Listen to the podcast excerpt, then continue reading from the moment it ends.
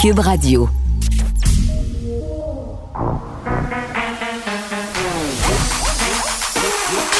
Elle a une opinion sur tous les sujets.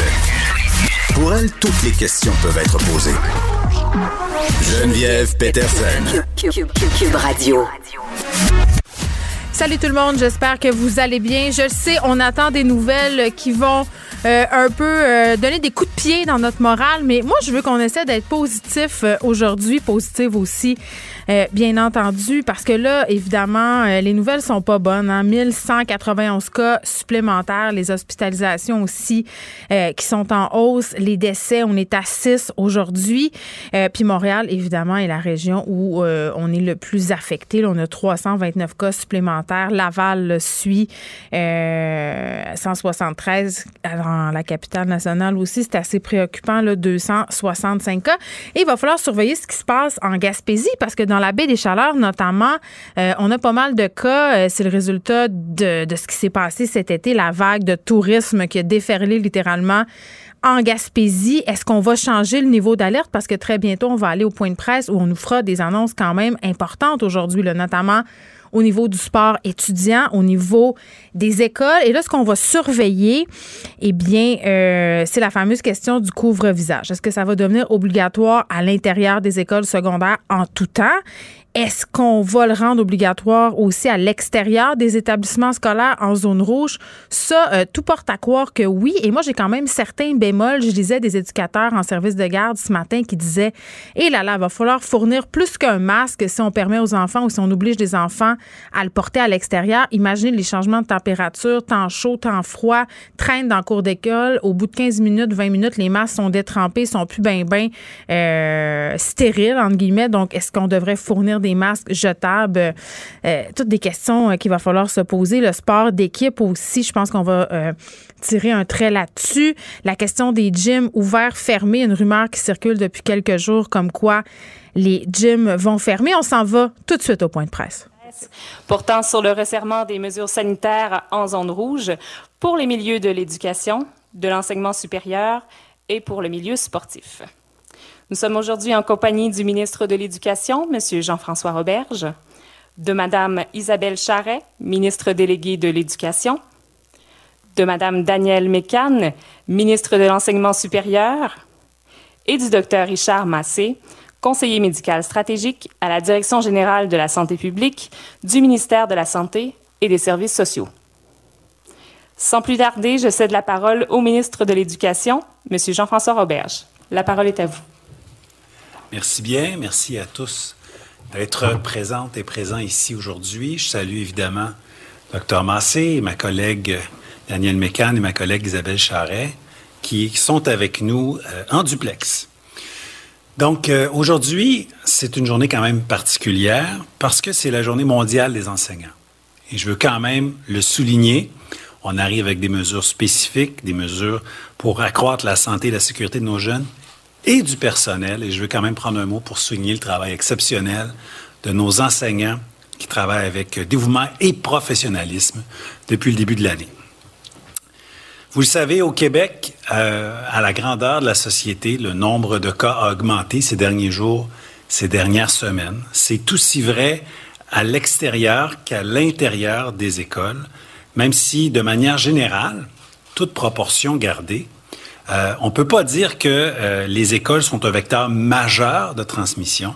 Il faut quand même constater que la COVID étant présente partout au Québec, elle s'est aussi invitée dans nos écoles par la voix parfois du personnel, parfois des élèves.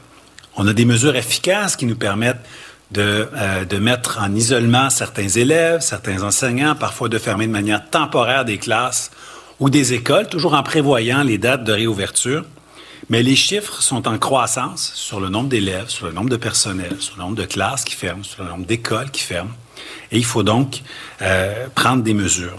Les mesures qu'on va annoncer aujourd'hui s'appliquent en zone rouge. C'est important de le mentionner. Ce sont des mesures qui s'appliquent dans les écoles, dans les milieux scolaires situés en zone rouge.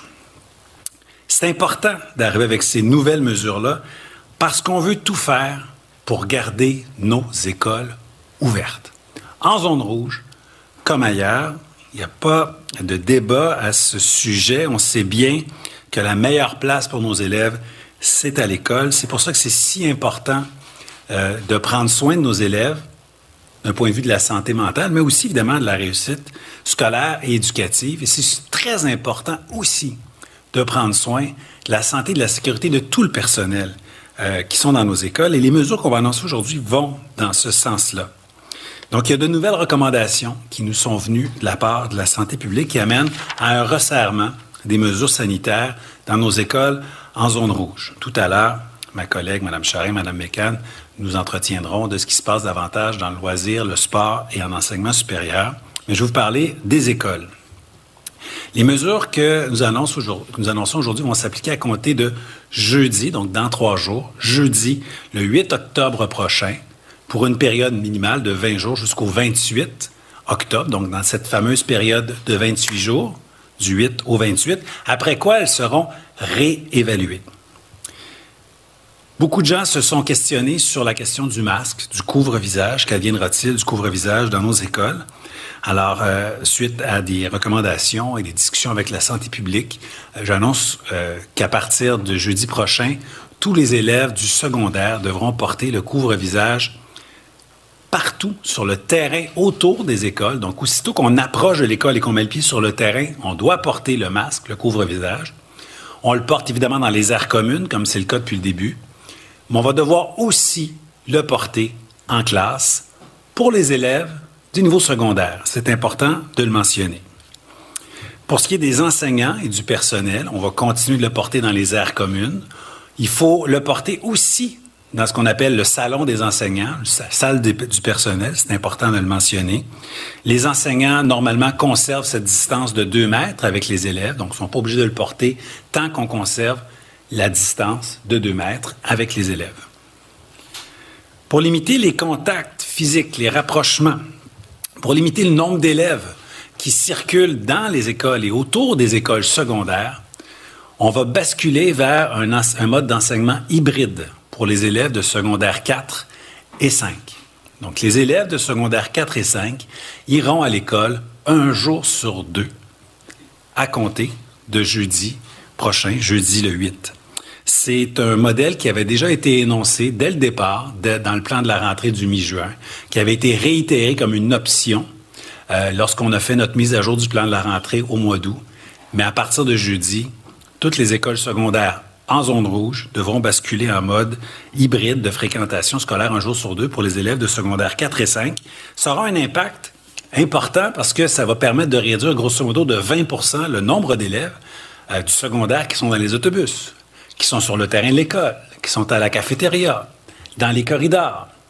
Donc, une diminution de 20 peut nous aider, évidemment, à diminuer les contacts entre les élèves.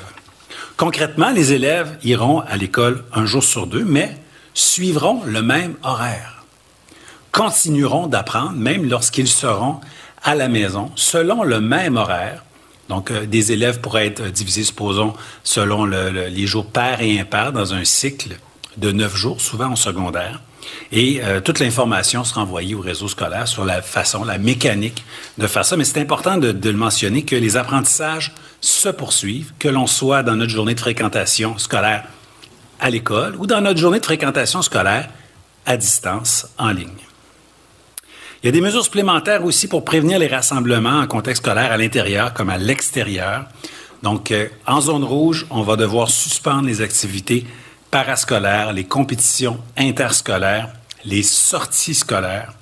Pour ce qui est des concentrations et des projets pédagogiques particuliers, notamment des programmes sport-études et art-études, on peut les maintenir, mais dans la mesure où ils sont réalisés dans le respect du groupe classe. Un peu comme on l'avait lors de la rentrée du mois de septembre, dans les premiers jours, on garde le principe du groupe classe qui est stable. Si jamais, pour maintenir ce programme-là, on doit avoir des élèves en provenance de deux groupes stables, ça pourrait être possible de le faire, mais toujours en maintenant une distance de deux mètres entre les élèves de ces différents groupes. Il n'y aura pas de match interscolaire, intrascolaire, L'idée, c'est de pouvoir peut-être faire des sports individuels, mais euh, pour, lesquels les règles sanitaires sont strictes et bien suivies, mais on conserve toujours le 2 mètres. On a besoin dans nos écoles, on le voit, de plus de surveillance de plus de nettoyage, de plus d'encadrement des élèves.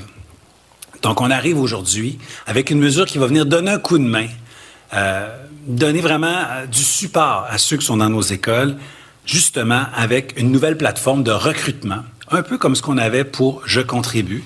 Mais dans notre réseau scolaire, ça c'est Répondez présent. Donc, à partir de maintenant, le gouvernement du Québec lance une grande campagne de recrutement pour aider à la surveillance, au nettoyage et à l'encadrement des élèves. On vise à recruter dans les prochains jours euh, pas moins de 2000 personnes qui viendront. Euh, et on peut passer par cette plateforme qui s'appelle québec.ca barre oblique répondez présent. québec.ca barre oblique répondez présent. Et on peut postuler, rapidement indiquer la région où on habite et les centres de services scolaires avec qui on a déjà préalablement communiqué recevront toutes ces informations-là. Ils pourront procéder à l'embauche très rapidement de ces gens qui vont amener du renfort dans nos écoles. Pour aider aussi les gens qui sont dans notre réseau scolaire, bien, on fait appel à nos corps policiers. J'ai eu des conversations avec euh, la vice-première ministre et ministre de la Sécurité publique, Mme Guilbeault, qui m'a assuré que dans les prochains jours et au cours des prochaines semaines, il allait vraiment avoir une présence policière accrue autour de nos écoles secondaires pour faire de la sensibilisation, pour intervenir auprès des jeunes, les informer du fait que c'est nécessaire de respecter la distanciation pour leur sécurité, mais aussi pour la sécurité de tous ceux et toutes celles qu'ils aiment. En plus de ces mesures-là, eh bien, il y a d'autres mesures supplémentaires, notamment pour le transport. On veut que dans le transport scolaire, on s'assoit toujours au même endroit, donc des places assignées jour après jour, toujours au même endroit. Idéalement, on serait un par banc. C'est parfois difficile à appliquer, on le sait bien. Quand c'est possible, un par banc, mais de toute manière, on respecte le principe des places assignées. On mise beaucoup sur notre bulle, notre groupe stable, même pour les services de garde scolaire ou primaire. Euh, la plupart du temps, les services de garde sont organisés déjà pour respecter le principe des groupes classes. Mais s'il y a des exceptions à la règle, supposons s'il y avait 20 élèves, mais en provenance de deux groupes stables différents ensemble, ben, il pourrait avoir une éducatrice qui s'occupe de ces élèves-là, mais bien de les séparer en sous-groupes pour éviter les contacts entre les bulles. Pour le repas du midi, on souhaite que ça se passe le plus souvent possible en classe. Bien sûr, on peut manquer de surveillants, mais on en embauche, on l'a dit tout à l'heure. Donc, on essaie que ça se passe en classe. Si ça se passe à la cafétéria, bien, c'est important de désigner des tables précises, préalablement identifiées pour chacun des groupes classes, pour éviter que les élèves ne se mélangent lors des périodes de repas.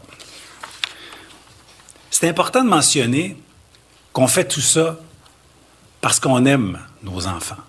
On fait tout ça parce qu'on aime qu'on est reconnaissant envers le personnel scolaire. Ces mesures-là vont viser à maintenir nos écoles ouvertes, à garantir la santé et la sécurité des élèves et du personnel. C'est important de mentionner aussi que dans les cours d'éducation physique, les jeunes du secondaire n'auront pas à porter le masque ou le couvre-visage au secondaire, n'ont pas à le porter au primaire non plus. Donc, il y a des moments, ils vont pouvoir l'enlever, ils vont pouvoir bouger, lâcher leur fou. C'est important de mentionner qu'au primaire, maintenant, avec un changement que notre gouvernement a fait d'ailleurs, il y a au minimum, il y a deux récréations de 20 minutes à chaque jour. C'est important aussi que les élèves continuent de bouger. Bien sûr qu'on souhaiterait qu'ils bougent encore davantage, mais on préserve les cours d'éducation physique, on préserve les récréations. Mais on sait qu'il y a quand même des compromis importants qui devront être faits dans les prochaines semaines. On les fait parce qu'on ne veut pas revenir à la situation qu'on a vécue au printemps dernier. On ne veut pas fermer les écoles pour une durée indéterminée. On veut garder nos écoles ouvertes. On veut prendre soin de nos jeunes. On veut prendre soin du personnel. Je lance donc un appel, évidemment, aux élèves pour accueillir ces nouvelles mesures-là et les appliquer, aux parents pour soutenir les élèves et leur expliquer le bien fondé de toutes ces mesures, aux membres du personnel sur qui je sais pouvoir compter parce qu'ils sont exceptionnels et à toute la société. Ces mesures-là sont nécessaires. On doit le faire. On le doit à nos enfants. Merci. Bon, plusieurs euh, affaires dans ce que le ministre Roberge vient de dire. Sort enfin de sa tanière quand même. Il a l'air pas mal fatigué. Notre bon ministre Roberge, il est cerné sur un moyen temps et il soulignait euh, avec justesse la journée euh, mondiale des enseignants, des enseignantes qui sont, à mon sens, vraiment là des anges gardiens dans cette deuxième vague. Ils sont littéralement au front chaque jour dans les écoles avec des mesures sanitaires qui sont pas toujours adéquates, l'information aussi qui est pas toujours limpide. Là, on vient de nous en donner un paquet d'informations. Là, euh, on essaiera, bien entendu, de vous résumer tout ça. Mais euh, parmi ce qui a été dit euh, et ce qui est majeur, c'est par rapport au port du masque quand même, parce que même si on sait que les écoles ne sont pas un vecteur majeur de contamination, je pense qu'on sait là que ce qui différencie la deuxième vague de la première, c'est que la COVID-19, elle est partout. Il y a de la transmission communautaire. C'est plus nécessairement concentré comme lors de la première vague. Donc, en ce sens-là, on fait des nouvelles recommandations pour contenir, si on veut, la contamination. Ce sont des nouvelles recommandations qui vont être effectives à partir du 8 octobre, donc euh, de ce jeudi, et euh, qui vont se poursuivre jusqu'au 28, hein, la date de fin de ce fameux 28 jours où on va réévaluer. Bon, je pense qu'on sait un peu euh, tous et tous, et toutes ce que ça veut dire. Bon, et ce qu'on va faire, le couvre-visage, le masque va être obligatoire au niveau des écoles secondaires partout sur le terrain. Ça veut dire que dès que tu mets le pied sur le terrain de l'école, tu dois mettre ton masque, tu dois le porter dans les aires communes et là, la grosse affaire, ça va être, ils vont devoir le porter en classe. Et là, je reviens à ce que je disais tantôt. Je pense qu'il va falloir investir euh, dans des masques ou fournir des masques jetables parce que porter un masque en tissu quelques heures, quelques minutes, c'est une chose, mais porter un masque en tissu toute la journée, ça peut devenir quand même assez inconfortable. Les masques jetables, euh, la respiration est quand même plus facile. Euh, petit mot aussi pour les enseignants là, qui devront porter le masque aussi dans le salon. Des enseignants et vraiment euh, ce à quoi on s'attendait, c'est l'enseignement en alternance. Donc pour les étudiants de secondaire 4-5, ils fréquenteront l'école un jour sur deux en suivant, bien entendu, l'horaire euh, déjà prévu euh, dans leurs différentes activités. Beaucoup de questions sur Twitter en ce moment. Hein. C'est intéressant de voir les gens euh, souligner ce qui va être difficile, poser des questions aussi au ministre, notamment sur cet enseignement en alternance. Pourquoi cibler seulement les étudiants du secondaire 4-5. Euh, moi, je suis pas dans le secret des dieux, là, mais le gros bon sens me dit que c'est parce que ces étudiants-là sont davantage autonomes c'est beaucoup plus facile de mettre des enfants de 15, 16, 17 ans euh, en alternance plutôt que des petits de secondaire 1, 2, 3 qui sont encore, euh, si on veut, euh, à risque du décrochage. Normalement, quand tu te rends en secondaire 4, 5, c'est parce que tout va bien, tu t'es rendu, tu sais quoi faire. Si tes parents travaillent, tu es capable de t'occuper de toi-même, de gérer ton agenda. C'est moins le cas Et là, euh, par rapport au fameux plan de match sportif, bien évidemment, on fait un pas en arrière. Les matchs interscolaires, ça n'aura pas lieu. Les matchs intrascolaires non plus. Sport d'équipe, on paye sur le piton pause et c'est vraiment simple la raison c'est parce qu'on veut revenir au bulles classe. Tu sais, je disais la semaine passée, c'est épouvantable qu'en secondaire 5, euh, on puisse avoir jusqu'à quatre bulles classe euh, par élève. à un moment donné, si on veut limiter la propagation, on n'a pas bien le choix, mais c'est pas la fin des sports individuels. je pense qu'on peut se raccrocher à ça. Euh, plus de présence policière aussi autour des écoles. D'ailleurs, on va engager plus de surveillants. On va embaucher dans nos écoles. Et euh, bon, euh, petite incongruité ici que je soulèverais, on n'obligera pas les jeunes à porter euh, de masques dans leur cours d'éducation physique. Puis je comprends peut-être euh, la raison, mais c'est quand même incongru quand on sait que dans le cours d'éducation physique, ben on s'épivarde. Hein? On court, on postillonne, les jeunes crient. Donc, je sais pas je le comprends très bien là, pourquoi on, dit aux enfants ne le portez pas pendant le cours d'éducation physique, mais est-ce que c'est vraiment la meilleure chose à faire d'un point de vue santé publique? J'en doute. Et là, on annonce que les gyms seront refermés. On aura euh, la réaction euh, tout à l'heure euh, d'une personne, en fait, Mathieu Dumontet, qui est porte-parole de la Coalition des studios d'entraînement privés du Québec. Évidemment, ça fera pas l'affaire de bien des gens qu'on s'en aille à nouveau vers une fermeture des gyms. Écoutez, beaucoup, beaucoup d'informations. c'est un peu le principe de l'entonnoir. Là. On, nous, on nous donne ces nouvelles règles-là, on nous les garoche. Euh, évidemment, comme je vous le dis, là, on va tout gérer ça. Hein. Il y aura des résumés un peu partout sur nos plateformes, des analyses aussi. Mario Dumont aura certainement l'occasion d'y revenir tantôt dans son émission. Et, mais nous, comme parents, ce soir, là, je pense qu'on va avoir une petite job à faire avec nos ados. Tu sais, dédramatiser, dire que c'est pour le mieux, les conscientiser, puis participer aussi à l'effort de guerre. Nous aussi, il va falloir y mettre du nôtre si on veut préserver euh, la santé mentale euh, de nos enfants, de nos adolescents, parce que ce qui est quand, c'est quand même au centre de nos préoccupations. Pour elle, une question sans réponse n'est pas une réponse. Geneviève Peterson. Cube Radio.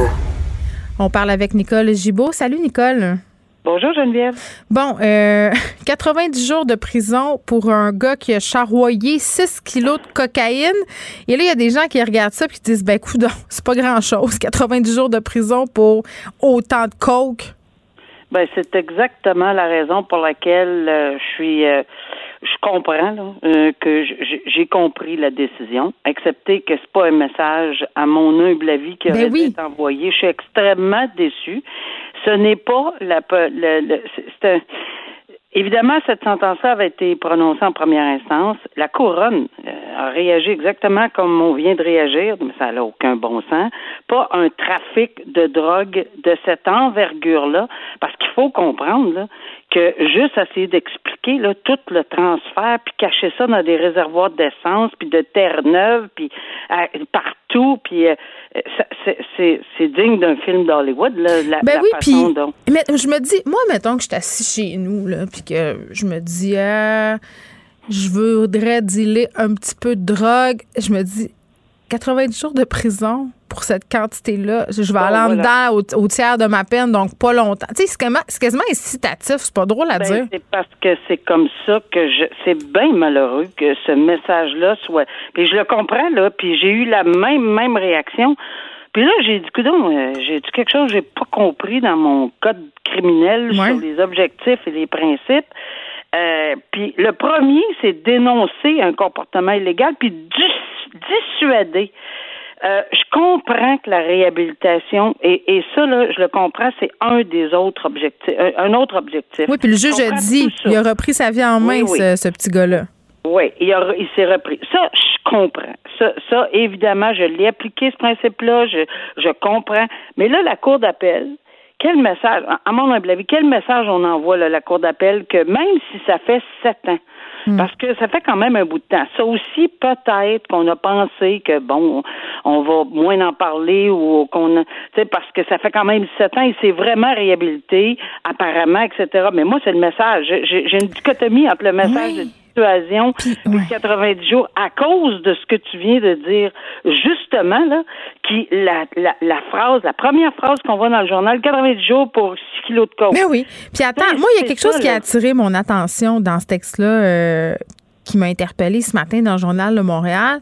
Bon, euh, tu le dis, là, ce titre-là, tu fais, ben voyons donc, ça c'est la première des choses, mais là, tu lis en filigrane de tout ça que, bon, euh, au-delà d'avoir caché de la coke, d'avoir élaboré un trafic, de faire circuler tout ça, ben cette personne-là, pour en vendre plus puis faire plus de profit, il coupait sa drogue avec de la phénacétine. C'est un analgésique, ça qui a été retiré euh, du marché parce que c'est cancérigène, c'est hyper dangereux. Donc, il me semble que ça ajoute l'insulte à l'injure. tu sais, c'est comme. Dans les facteurs aggravants, là, ben, ça, c'est un autre. J'aimerais ça, j'aurais aimé vraiment ça voir la liste des facteurs, à part la réhabilitation. On comprend, là, on comprend, là, on le comprend toujours s'en tirer de même. Là. Il, est ben, devenu une bonne personne. Je vais t'ajouter un autre facteur aggravant, puis là, je le lis, là. À l'égard du récidiviste de 38 ans. Euh, ben là, c'est parce que si en plus c'est un récidiviste, ben là, c'est un autre facteur incroyablement aggravant dans les circonstances. Mm. Alors, non, je la comprends pas, puis j'ai l'impression que la, la DPCP ne comprend pas plus cette décision-là aujourd'hui, parce qu'elle avait demandé, je crois, le DPCP, la Couronne avait demandé trois, quatre ans minimum là, de. de parce que c'est le crime comme mode de vie. Tu te rends pas à délai de la coke du jour au lendemain. Là. Ça veut dire que tu vends depuis bien longtemps, puis que tu as élaboré une structure, que tu travailles probablement dans le crime organisé. En tout cas l'organisation. C'est l'organisation, puis ça, c'est un autre facteur. Je te dirais que dans les colonnes, quand on a beaucoup d'organisations comme ça, ça rentre dans la colonne des facteurs aggravants. Puis l'actif pour la société, je le répète, on le comprend. Il est devenu un actif. Mais ça, ça n'a, en tout cas, à mon avis, ça n'envoie aucun message. Bon, on se parle euh, de proxénétisme encore, euh, malheureusement, Nicole. Euh, un épisode de la série Fugueuse, mais dans la vraie vie. Et ça, ça c'est fou de se dire, parce que c'est quasiment le cliché de l'histoire du proxénète qui recrute une jeune fille. Et malheureusement, ça a encore lieu. Euh, un proxénète qui a écopé de 42 mois de prison parce qu'il a amené une jeune fugueuse de 17 ans qui est en fugue du centre jeunesse dans une chambre d'hôtel en Ontario, le forcé à vendre son corps pendant cinq jours. La petite fille était enfermée dans une chambre. Elle devait euh, ça se traîne à des gestes sexuels de 7 heures le matin à 3 heures le matin. Il passait par Snapchat pour euh, faire ses annonces, ce proxénète-là, parce que, et je le cite, euh, s'il avait utilisé fait, Instagram ou d'autres médias sociaux, ben, la petite fille aurait pu se faire retracer par son centre jeunesse par sa famille. Donc, des histoires sordides, il y en a comme ça, Nicole, à la tonne. On dirait que c'est, on dirait que mets un en prison puis qu'il en repousse cinq autres. Exactement. C'est c'est vraiment c'est vraiment une c'est presque une pandémie par par par en soi. Mais c'en est une. C'est net. L'exploitation sexuelle des jeunes filles. Euh, euh, euh, c'est ces jeunes-là qui ont 17 ans, la vulnérabilité. Puis il a fait un gros là, un gros 2500. Ça là, briser la vie de quelqu'un comme ça à 17 ans, de 7 heures le matin, 3 heures la, la nuit dans une chambre à donner des services sexuels à n'importe qui. Imagines-tu la douleur corporelle que cette petite fille-là a dû ressentir en plus de la douleur psychologique, mais imagine enchaîner les clients. Oui. Et là, je vois pas que c'est un récidiviste, là, mettons, là. Euh, et je vois aussi dans ce contexte de 42 mois que c'est une recommandation commune. Alors, on comprend là maintenant que la recommandation commune, c'est la couronne et la défense pour des raisons qui leur appartiennent. En fait, une suggestion commune que le juge a beaucoup de difficultés à renverser, même s'il peut, mais, mais, mais, mais. Mais mm. en tout cas, au moins, il y a 42 mois ici, là, dans un, dans un Ah, mais attends, Nicole. Lui aussi, il aurait repris sa vie en main. Hein? Ça fait sept ans qu'il y a une conjointe. Euh, je sais pas si ça fait sept ans, c'est peut-être l'autre. Mais bref, parce que dans nos deux cas, les, les, garçons ont repris leur vie en main. Mais là, dans ce cas-ci, il y a une conjointe qui a refait sa vie. Euh, mais quand même, euh, le juge a précisé parce qu'il avait prétexté des erreurs de jeunesse. Et là, euh, le juge Jean-Jacques Gagné dit écoutez, là, hein, c'est pas des erreurs de jeunesse, ça, là c'est bien plus qu'une erreur. Ben effectivement, et puis euh, je vous dirais que c'est toujours un critère, la réhabilitation puis reprendre sa vie en, main. Mm. On l'a dit dans l'autre dossier, c'est toujours toujours un critère important. On le sait, mais est-ce que c'est un critère qui doit dépasser tous les autres? À mon avis, non. Puis encore une fois, on parle d'abus sexuels sur, on se le dit là, c'est c'est une adolescente. Là, on faisait croire qu'il y avait 19 ans au client en plus, tu sais. Exact. Alors, dans les circonstances, euh, c'est ça. Mais au moins 42 mois, c'est pas 90 jours. Oui, mais c'est pas non plus une terre en bois de bois. Non. En tout cas. Non. Je me sens sévère aujourd'hui. Je me sens sévère. Qu'est-ce que ben, tu veux? Je te suis. OK. Je te suis. Euh, si je te suivais pas, je te le dirais, mais là, je te suis vraiment. en fin de semaine, Nicole, je suis tombée sur une scène euh, policière. Moi, j'habite euh, dans Rosemont, près de la rue Sherbrooke, juste en haut de Schlager Maisonneuve. Puis je vais souvent faire mes courses euh, dans ce quartier-là la fin de semaine en vélo et c'est ce que j'ai fait en fin de semaine et tout à coup, il y avait beaucoup, beaucoup de policiers. Je me demandais qu'est-ce qui se passait là. Il y avait des rubans de sécurité et là, en revenant euh, chez moi, je vois qu'il y a eu une fusillade euh, près de la rue Ontario. C'est un gars qui a décidé de prendre sa carabine et de s'en prendre à ses deux sœurs. Malheureusement, les deux, ben oui, les deux sont décédés. Lui a été blessé par la police, mais euh, bon, sa vie n'est pas en danger. Là, il va pouvoir euh, subir son procès. Mais là, ce qu'on apprend ce matin, c'est que c'était planifié cette affaire-là. Oui, puis j'étais surprise parce que sur le coup, moi non plus, j'avais pas compris de cette façon-là. Je pense que c'était une action-réaction à quelque chose qui était arrivé avec ses sœurs et puis peut-être des chicanes de famille, etc. mais là, il y a des problèmes de santé mentale aussi. Ben, là, on spécule, mais moi, c'est ce qui m'est venu en premier. Ben, c'est exactement ce que je, je pense moi aussi, parce que je pense qu'il va, il va de toute évidence être évalué au niveau mhm. psychiatrique, ça c'est certain. Euh, mais euh, mais c'est vrai que ça arrive même à des gens, mettons là, on prend si jamais il y avait un problème de santé mentale, ben oui, ces gens-là malheureusement peuvent aussi, mais pas pour les, les raisons là qu'on connaît, euh, tu sais, bien délibérément là, orchestrées puis de propos délibérés, puis mais ils peuvent planifier, mais peut-être qu'ils n'ont pas compris la planification, etc. Ça, on verra ça dans un ultérieurement si hmm. jamais on avait une défense de non. Mais là, c'est meurtre au premier degré, donc là, ça change la donne. C'est le crime le plus grave de notre code criminel. Le plus grave, et c'est prémédité, de propos délibérés, et c'est sûr que c'est le c'est le, le crime le plus grave au code, au code criminel, mais encore une fois, euh, une parenthèse, euh, c'est sûr qu'on va passer par le tribunal. Mhm. Pourquoi il y avait accès à une carabine aussi, là? On va se poser la question. Pourquoi il y avait une carabine chez lui? Est-ce qu'il était... Mais, tu sais, ça va devenir, malheureusement, euh, oui, un problème. Est-ce qu'il l'avait obtenu de façon illégale ou légale? Parce que le, problème, c'est que est-ce qu'on est-ce qu'on suit ces armes à feu-là? Est-ce qu'on fait passer des tests? Est-ce que les gens euh, qui obtiennent des permis, ça prend pour avoir une arme à feu. C'est ce qu'on avait fait? On avait, quand je travaillais euh, chez Tabloïd, on avait essayé de se procurer une arme à feu sur Kijiji. d'acheter un, un fusil de chasse et on avait assez été décontenancé, toute la gang, de se rendre compte que c'était assez facile de se procurer euh, une carabine, un fusil, que les gens posaient pas trop de questions. Autrement dit, tu as juste à dire Salut, je m'appelle Johnny, je vais acheter ta carabine. Puis bon, là, évidemment, il est supposé avoir un transfert d'enregistrement et tout ça, mais le temps que tu euh, te plies à ces règles-là, tu peux faire des dommages quand même assez incroyables. Absolument. Puis ça, c'est un peu. Euh, tu sais, c'était épeurant d'entendre des histoires ben comme tu viens de le dire, parce que si c'est le cas, combien d'armes à feu a dans les dans les entourages, là, on le sait même pas, ou quelqu'un qui euh, pour une raison X, saute une coche, là, il y a quelque chose qui se passe là, et, et, et, devient extrêmement violent avec l'utilisation des armes à feu. Bien évidemment, les dommages collatéraux. Ici, là, il n'est pas juste accusé de meurtre au premier degré. Mm. Il est également accusé de tentative de meurtre. Pourquoi? Parce qu'il a tiré sur des policiers. Alors, eux aussi, leur vie était en danger. Euh, c'est pas évident, là. Et euh, il n'y a pas eu de mort de, de, de cette personne-là qui est le suspect numéro un. On comprend que, bon, euh, toujours une présomption d'innocence, mais quand même, euh, il a, c'est lui, là, qui, qui il n'a pas été abattu. Souvent, on dit, ah, ben, les, policiers, il faut toujours qu'ils abattent les gens. Ben oui, mais ils ont réagi, agi, réagi pour leur vie. Là. Peut-être que il a été juste chanceux, le monsieur, de pas hmm. être abattu et mort pour lui.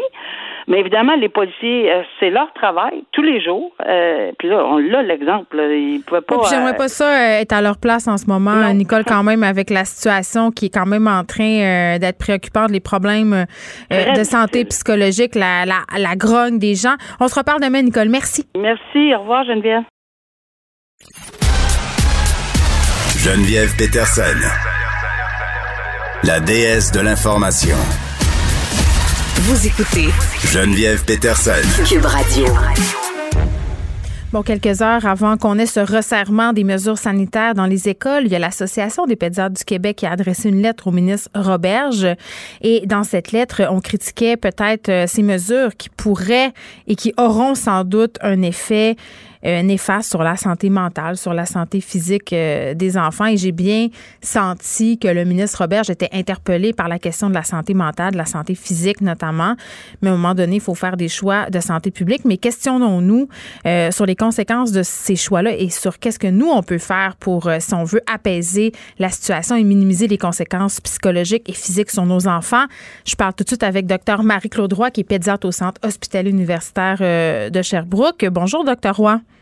Bonjour, Mme Peterson. Bon, tout d'abord, réaction au point de presse. Faisons retour euh, sur ces grandes annonces. Au secondaire, on a quand même euh, certains chamboulements, mais la situation euh, au primaire ne change pas vraiment. Pour l'instant, le primaire, ça ne change pas, en effet, si ce n'est des activités parascolaires. Activités parascolaires nommons-le, qui ont souvent moins d'importance dans le quotidien des enfants qui, qui jouent dehors, qui ont une vie sociale et sportive un peu spontanée et en dehors des grandes organisations sportives et euh, autres activités parascolaires. Donc, pour les enfants du primaire, ça va toujours bien, même en zone rouge. Mm. Pour les adolescents, vous l'avez dit, de très grands chamboulements euh, qui sont faits euh, avec la vision sur le virus, je dirais une vision centrée sur la transmission du virus, mm. mais pas tellement centrée sur l'adolescent dans sa globalité.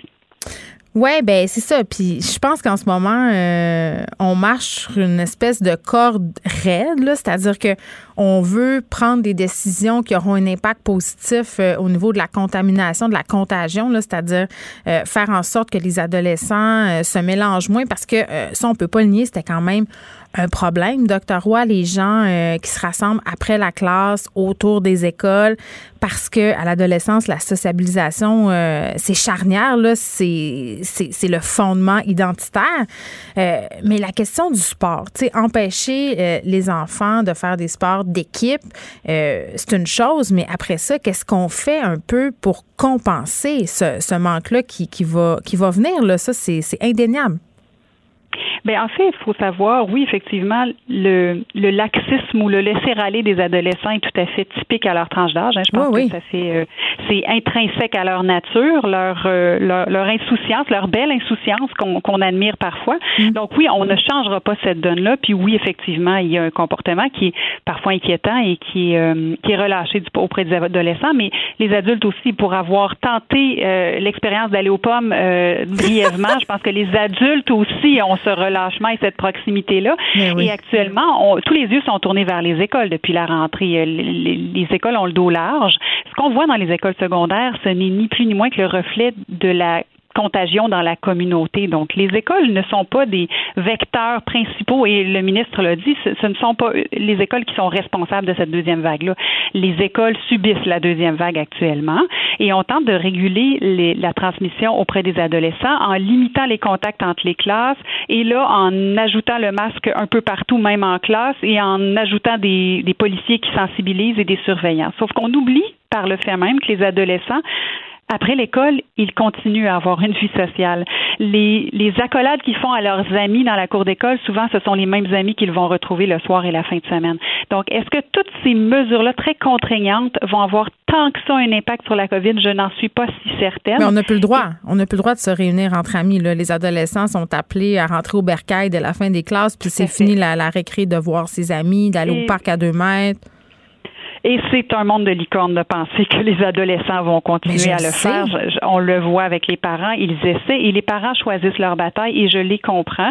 Parce pourquoi? Parce que c'est ce qui les c'est ce qui les meut, c'est leur moteur les les adolescents. On ne changera pas la nature des adolescents, pandémie ou pas. Donc c'est un peu lutter à contre-courant. Puis parallèlement à ça, ben on n'a pas nommé dans toute cette conférence de presse là l'état lamentable dans lequel se situent les adolescents présentement. Ils sont anxieux, ils sont déprimés, ils sont démotivés. On a vu émerger des problèmes de toxicomanie, de cyberdépendance, de troubles alimentaires. On les voit présentement dans les cliniques et avec les collègues, on en parle, on est très inquiet. Et là, on, on ajoute une couche et on va les mm. démotiver davantage c'est très inquiétant. Et, je comprends les préoccupations de la santé publique qui veulent atténuer cette vague-là. Mais je, pense qu'on se trompe de combat. On pense qu'avec peut-être le bâton et la carotte, on va réussir à, freiner ces élans-là sociaux chez les adolescents. Je ne crois pas. Et je pense qu'on sous-estime grandement la vague de grosses problématiques de santé mentale qui s'en viennent. Oui, et puis docteur Roy, vraiment, là, c'est la mère qui vous parle. Euh, moi, je me pose des questions, OK? Je me dis, OK, Là, on peut critiquer, on peut se dire qu'on s'acharne sur les jeunes, que c'est peut-être pas le vecteur de propagation, mais toujours est-il que là, on en est là, là et c'est ce qui va se passer. Ces nouvelles mesures-là euh, seront effectives à compter de jeudi. Là, moi, je me demande, euh, c'est quoi les effets que je vais voir sur mon ado? Qu'est-ce qui va se passer? Euh, puis comment, qu'est-ce que je peux faire? Parce que là, vous me parlez de cyberdépendance. Ça, là, ça a été au cœur de, la préoccupation de bien des parents pendant la pandémie, mais, encore une fois, on ne sait pas trop sur quel pied danser parce que d'un côté, on ne veut pas que nos enfants passent leur journée sur des écrans. D'un autre côté, c'est leur seule façon de se stabiliser avec leurs amis. Donc, on ne sait plus trop quoi, où se situer ni quoi faire pour les aider à traverser ça. C'est un équilibre très précaire parce que ce qu'on veut, c'est les inciter à conserver des contacts sociaux. On le sait, ils en ont besoin mm. et c'est pas face à un écran qu'ils vont sortir de l'anxiété et de la torpeur. Donc, on veut. En même temps, il faut les conscientiser puis ils sont réceptifs en grande majorité. C'est l'effet de groupe, hein, souvent, qui vont faire en sorte qu'ils vont avoir un, un, relâchement, une désinvolture. Mm. Si, euh, si et, on le voit, moi aussi, mère d'une adolescente, quand il y a une, une dans le groupe qui dit, hey, les filles, on fait attention. Là, il y a un effet d'entraînement puis là, tout le monde se met à faire plus attention. Mais si on a, on a l'autre effet d'entraînement c'est le contraire. Donc, je pense qu'il faut continuer à les conscientiser, à être à l'écoute, à être à l'écoute et être présent, euh, bouger avec eux, sortir avec eux, euh, réorganiser la routine familiale du mieux qu'on peut parce que ça va être important qu'ils sentent qu'ils ont une écoute et que même si c'est pas si grave, hein, si on relativise, c'est pas si pire d'être à la maison. Tu es encore à l'école, tu es chanceuse, l'école est encore ouverte. on dirait que ça marche pas, ce discours-là. Moi, je l'essaye avec ma fille. Je dis, mais regarde ce qui se passe ailleurs dans le monde. On est quand même privilégiés. Euh, maman a encore son emploi, mais ça résonne pas. Eux, c'est ici maintenant. Moi, je. Et c'est important de le reconnaître, de leur, de leur donner ça, de dire oui, effectivement, c'est extrêmement difficile, puis oui, c'est injuste, puis oui, c'est démotivant, mais d'être à l'écoute, déjà, je pense que c'est une première étape qu'on doit faire comme parents, mm. puis, euh, les, puis les encourager à garder des contacts, à bouger, puis oui, limiter les contacts sociaux dans une certaine mesure, mais je pense que de cloîtrer les adolescents, on n'y arrivera pas, et je pense qu'on est mieux de leur permettre de, mm. de, de, de, faire ça sécuritairement, euh, mais le, en en, respectant leurs besoins, en respectant leurs leurs élans qui sont nécessaires, parce qu'ils traversent, ils ont traversé une période pas facile, on leur en a beaucoup demandé, mm. ils vont encore traverser une certaine période et j'espère que que les, décideurs de la santé publique sont à l'écoute parce que des problèmes de santé publique en santé mentale, ce sont aussi des préoccupations qui doivent être prises au sérieux. Ben oui, puis j'espère qu'on n'assistera pas euh, à une génération euh, sacrifiée entre guillemets au nom de la COVID. Euh, ma seule inquiétude que quand, quand j'entends votre discours, puis je sais que c'est pas ça que vous êtes en train de faire, docteur Roy, quand vous parlez peut-être de coups d'épée dans l'eau par rapport à ces mesures-là et à la pandémie et au port du match, vous avez pas peur que votre discours soit récupéré par le mouvement anti-masque? Pas du tout. Pas du tout. En fait, le masque est très, très important. C'est une mesure qui a fait ses preuves. Le mm. masque dans les lieux, dans les autobus, dans les lieux de circulation, c'est très important. Et encore une fois, le masque dans les cours d'école, c'est pas ça qui va faire en sorte que nos adolescents vont être démotivés. Je pense que c'est des mesures qui sont raisonnables, mm. qui sont pas, qui imposent pas trop de limites aux enfants.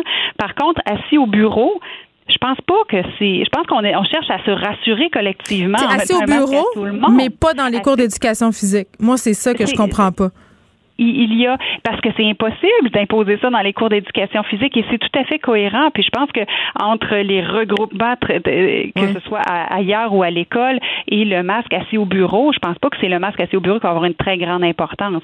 Euh, docteur Massé dans la dans la conférence de presse le reconnaissait. C'est extrêmement difficile sur la socialisation d'avoir ça dans le visage.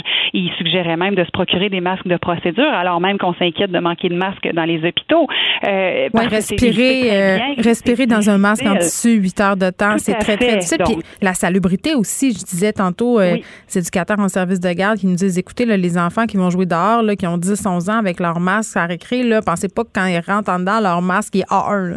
Ben non. C'est pas simple. Donc, l'impact d'avoir ça dans le visage toute la journée sur la réussite, sur la concentration, il ne faut pas le sous-estimer. C'est là, dans cette direction-là que la santé publique est allée. Mm soit. Par contre, euh, il faut pas nier que les problématiques vont arriver euh, en, en, masse dans les prochaines semaines. Ben nous sommes prêts, nous, comme pédiatres, à assumer, à assurer et à accueillir tous ces enfants, ces adolescents-là qui vont avoir des grandes problématiques dans les prochaines années. Mais il, je pense qu'il faut que, et éventuellement, il y ait beaucoup de discussions d'éthique dans cette gestion de la pandémie-là. Il faut avoir comme réflexion éthique, oui, on s'occupe du virus et c'est très bien comme ça, mais il faut s'occuper des autres problématiques. Il faut pas les laisser. Il faut pas les... Oui, ben, on, on, a dépassé la première phase de la pandémie. Là, il faut maintenant s'attaquer de front aux autres problématiques qui sont causées, puis il ne faut pas les sous-estimer. Docteur Marc-Claude Roy, merci. Euh, docteur Roy, qui est pédiatre au Centre hospitalier universitaire euh, de Sherbrooke. Euh, ce sont des pédiatres qui ont réagi, si on veut, à ces nouvelles mesures qui étaient annoncées pour aujourd'hui en disant, écoutez, là, oui, on prend des décisions pour la santé publique, mais il ne faudrait pas oublier la santé mentale de nos jeunes. Joignez-vous à la discussion. Appelez ou textez le 187 Cube Radio 1877 827 2346. Hello. Bon, c'est officiel avec le resserrement des mesures sanitaires. Les centres de conditionnement sportif, les gyms, donc, vont refermer dès ce jeudi. Et j'ai Mathieu Dumontet, qui est porte-parole de la Coalition des studios d'entraînement privés du Québec, pour réagir à cette nouvelle. Monsieur Dumontet, bonjour. Bonjour. Bon, comment vous réagissez à cette annonce? Ben, d'une manière ou d'une autre, on, s'en doutait indirectement. Il y avait une espèce d'épée de Damoclès qui, qui planait au-dessus des gyms. il y avait une rumeur hein, depuis quelques jours quand même. Ah, mais même depuis le début, là, quand ils ont fermé les restaurants et toutes ces histoires-là, euh, il y a du monde qui, sablait le champagne en disant Ouf, on, l'a échappé, là. Mais on, on s'en doutait un peu que ça allait s'en aller là. À ce niveau-là, surtout avec notre fiche qui est comme plus que parfaite, vu qu'on n'a plus aucune inclusion. Il n'y a, eu, a eu aucun cas dans nos gyms, là, réellement. Donc, on se disait, ouais, peut-être. Peut-être que cette fois-là, ça va être la bonne. Peut-être qu'à cause mm. de. On a fait on a fait les mesures, on a toujours été en place, on a, eu, fait du traçage au travers de nos membres, de la distanciation. Toute la patente qui était demandée par la santé publique, on se disait, on espérait que ça allait bien passer. Là.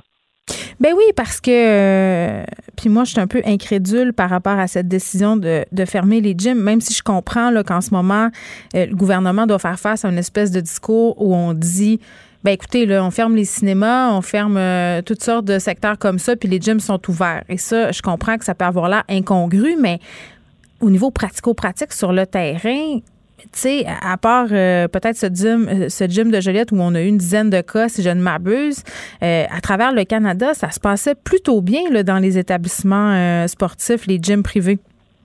Oui, ça se passait super bien avec la distanciation. Puis surtout, en même temps, on peut pas mettre dans l'ombre le travail des, clients et des membres. Oui, comment ça se passait? Expliquez-nous. Ben, eux autres, les membres portaient le masque jusqu'à temps qu'ils se rendent à leur station. Moi, si je parle dans mon, dans mon cadre précis, puis dans les cadres des studios d'entraînement privés, on n'est pas dans les grandes surfaces, nous autres. On travaille vraiment dans des plus petites surfaces avec beaucoup de l'individuel, du semi-privé ou des petits cours de groupe. Donc, on a un bon contrôle de nos membres, puis où est-ce qu'ils vont à l'intérieur du gym en, tout temps. Donc, quand les gens rentraient pour nous, ils portaient le masque, après ça, ils allaient dans leur station de travail, ils restaient là, ou quand ils avaient besoin d'aller chercher l'équipement, ils allaient chercher l'équipement, le ramener dans leur zone de travail, avec le nettoyage, la désinfection. Oui, tout le monde l'avait. Les gens étaient mis à contribution pour essuyer, par exemple, les poids, les appareils avant et après usage. Puis il y avait aussi plus de personnel qui nettoyait. on avait augmenté la cadence à ce niveau-là aussi. Bien, tout à fait. Même, nous autres, on avait prévu des, zones tampons d'une demi-heure entre les classes de, groupe. puis on est en train de reconsidérer avec l'avènement de l'hiver, de dire ben, on n'a plus vraiment de besoin parce que les clients font tellement un bon travail. Euh, avec un minimum de supervision, on s'entend, là, c'est très rare mm. qu'on a besoin de rappeler à quelqu'un qu'est-ce qu'il avait besoin de faire, là, à cause des, justement des petits, la, grosseur de nos, nos, nos, établissements, ça rend la proximité, puis les gens veulent faire partie de la solution. Puis même, moi, je suis de Montréal, euh, j'ai pas entendu de, aucun problème qui avec les très, très grandes surfaces qu'on peut avoir sur l'île. Est-ce que la clientèle était revenue chez vous? Puis, tu sais, parce que je pense que pendant la première phase de la pandémie, les gens avaient très, très hâte que les gyms rouvrent. Euh, malheureusement, il y a des, clients qui ont continué à être craintifs, mais est-ce que majoritairement, euh, vous arrivez à garder la tête hors de l'eau? Bien, on gardait la tête hors de l'eau. Tu sais, nos clients, à la base, euh, de base, ils viennent ici pour leur santé physique, pour leur, bien-être mental. Donc, les gens, nos clients habituels, ils revenaient. Puis même déjà, on voyait beaucoup de gens de l'extérieur, puis d'ailleurs, qui revenaient. Là. Et les gens rentraient, voyaient les procédures qu'on avait en place, ils entendaient parler par des amis en disant Ah, mais là-bas, ils font bien ça, ça marche bien. Donc, mm. on voyait pas vraiment de problème à ce niveau-là. Là. Surtout quand on a respecté les règles sanitaires depuis le début. Là on s'est mis proactif au début. Oui, puis tu sais, on parle de santé euh, physique puis de santé mentale depuis le début. Puis je voyais il y a quelques semaines euh, des gyms qui essayaient de se dire, ben peut-être qu'on devrait être considéré comme un service essentiel. Est-ce que c'est ce que vous pensez? Ben, moi, je pense que si on rentre dans les gyms, il faut qu'on inclue tous les professionnels qui travaillent sur la santé. On parle des ostéos, on parle des physios, on parle des kin, on parle de tous ces gens-là, même les naturopathes, les gens qui interviennent directement au niveau de la santé. Nous autres, on reste une première ligne pour ces gens-là parce que les gens, ils viennent dans des gyms parce que les gens ne savent pas quoi faire pour régler leur santé. S'ils savaient quoi faire, il y aurait leur gym à la maison. Hmm. On est aux premières lignes, ça te prendre. mais regardez, moi, je sais quoi faire, puis j'ai des affaires à la maison pour m'entraîner aussi bien qu'au gym, mais c'est pas la même chose. C'est pas la même ben, affaire. Ça devient une communauté, ça devient un mode de vie. Bon, là, euh, ça sera sur pause quelques semaines. Euh, on a pointé quand même euh, les gyms à grande surface, les gyms plus économiques. Peut-être que c'est davantage à eux, en fait, qu'on pensait quand on a fait ces annonces euh, au gouvernement. Ils peuvent pas faire du cas par cas, là, quand même, euh, M. Dumontet, ça, vous êtes conscient de ça? Oui, mais je suis conscient, mais euh, au départ, comme on le disait au mois de mars, quand on a fait les premières approches auprès du gouvernement pour se faire entendre, de dire mm. donnez-nous une directive claire, on va la mettre en place. Les, ces grandes surfaces-là que vous parlez, madame, il n'y a pas eu d'éclosion, les médias seraient pitchés là-dessus.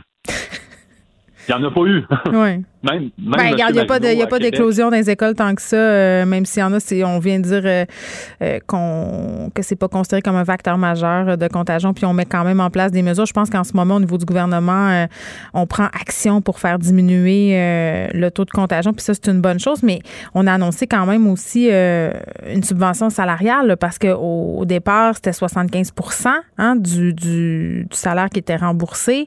Là, on diminuait en fonction des pertes. Là, on a annoncé tantôt euh, qu'il y aurait à nouveau une subvention. Est-ce que vous savez, euh, étant donné que vous allez être à nouveau à 100% de vos pertes, si la subvention va remonter à 75 vous on en est où? c'est une très bonne question parce que ce qu'on a appris avec le gouvernement, c'est qu'il y a des annonces qui se font en conférence de presse comme ça. Hmm. Puis le, plan se détaille tranquillement jour après jour. C'est pas pour rien qu'ils ont annoncé ça, euh, que tout ça allait se mettre en place jeudi. Là.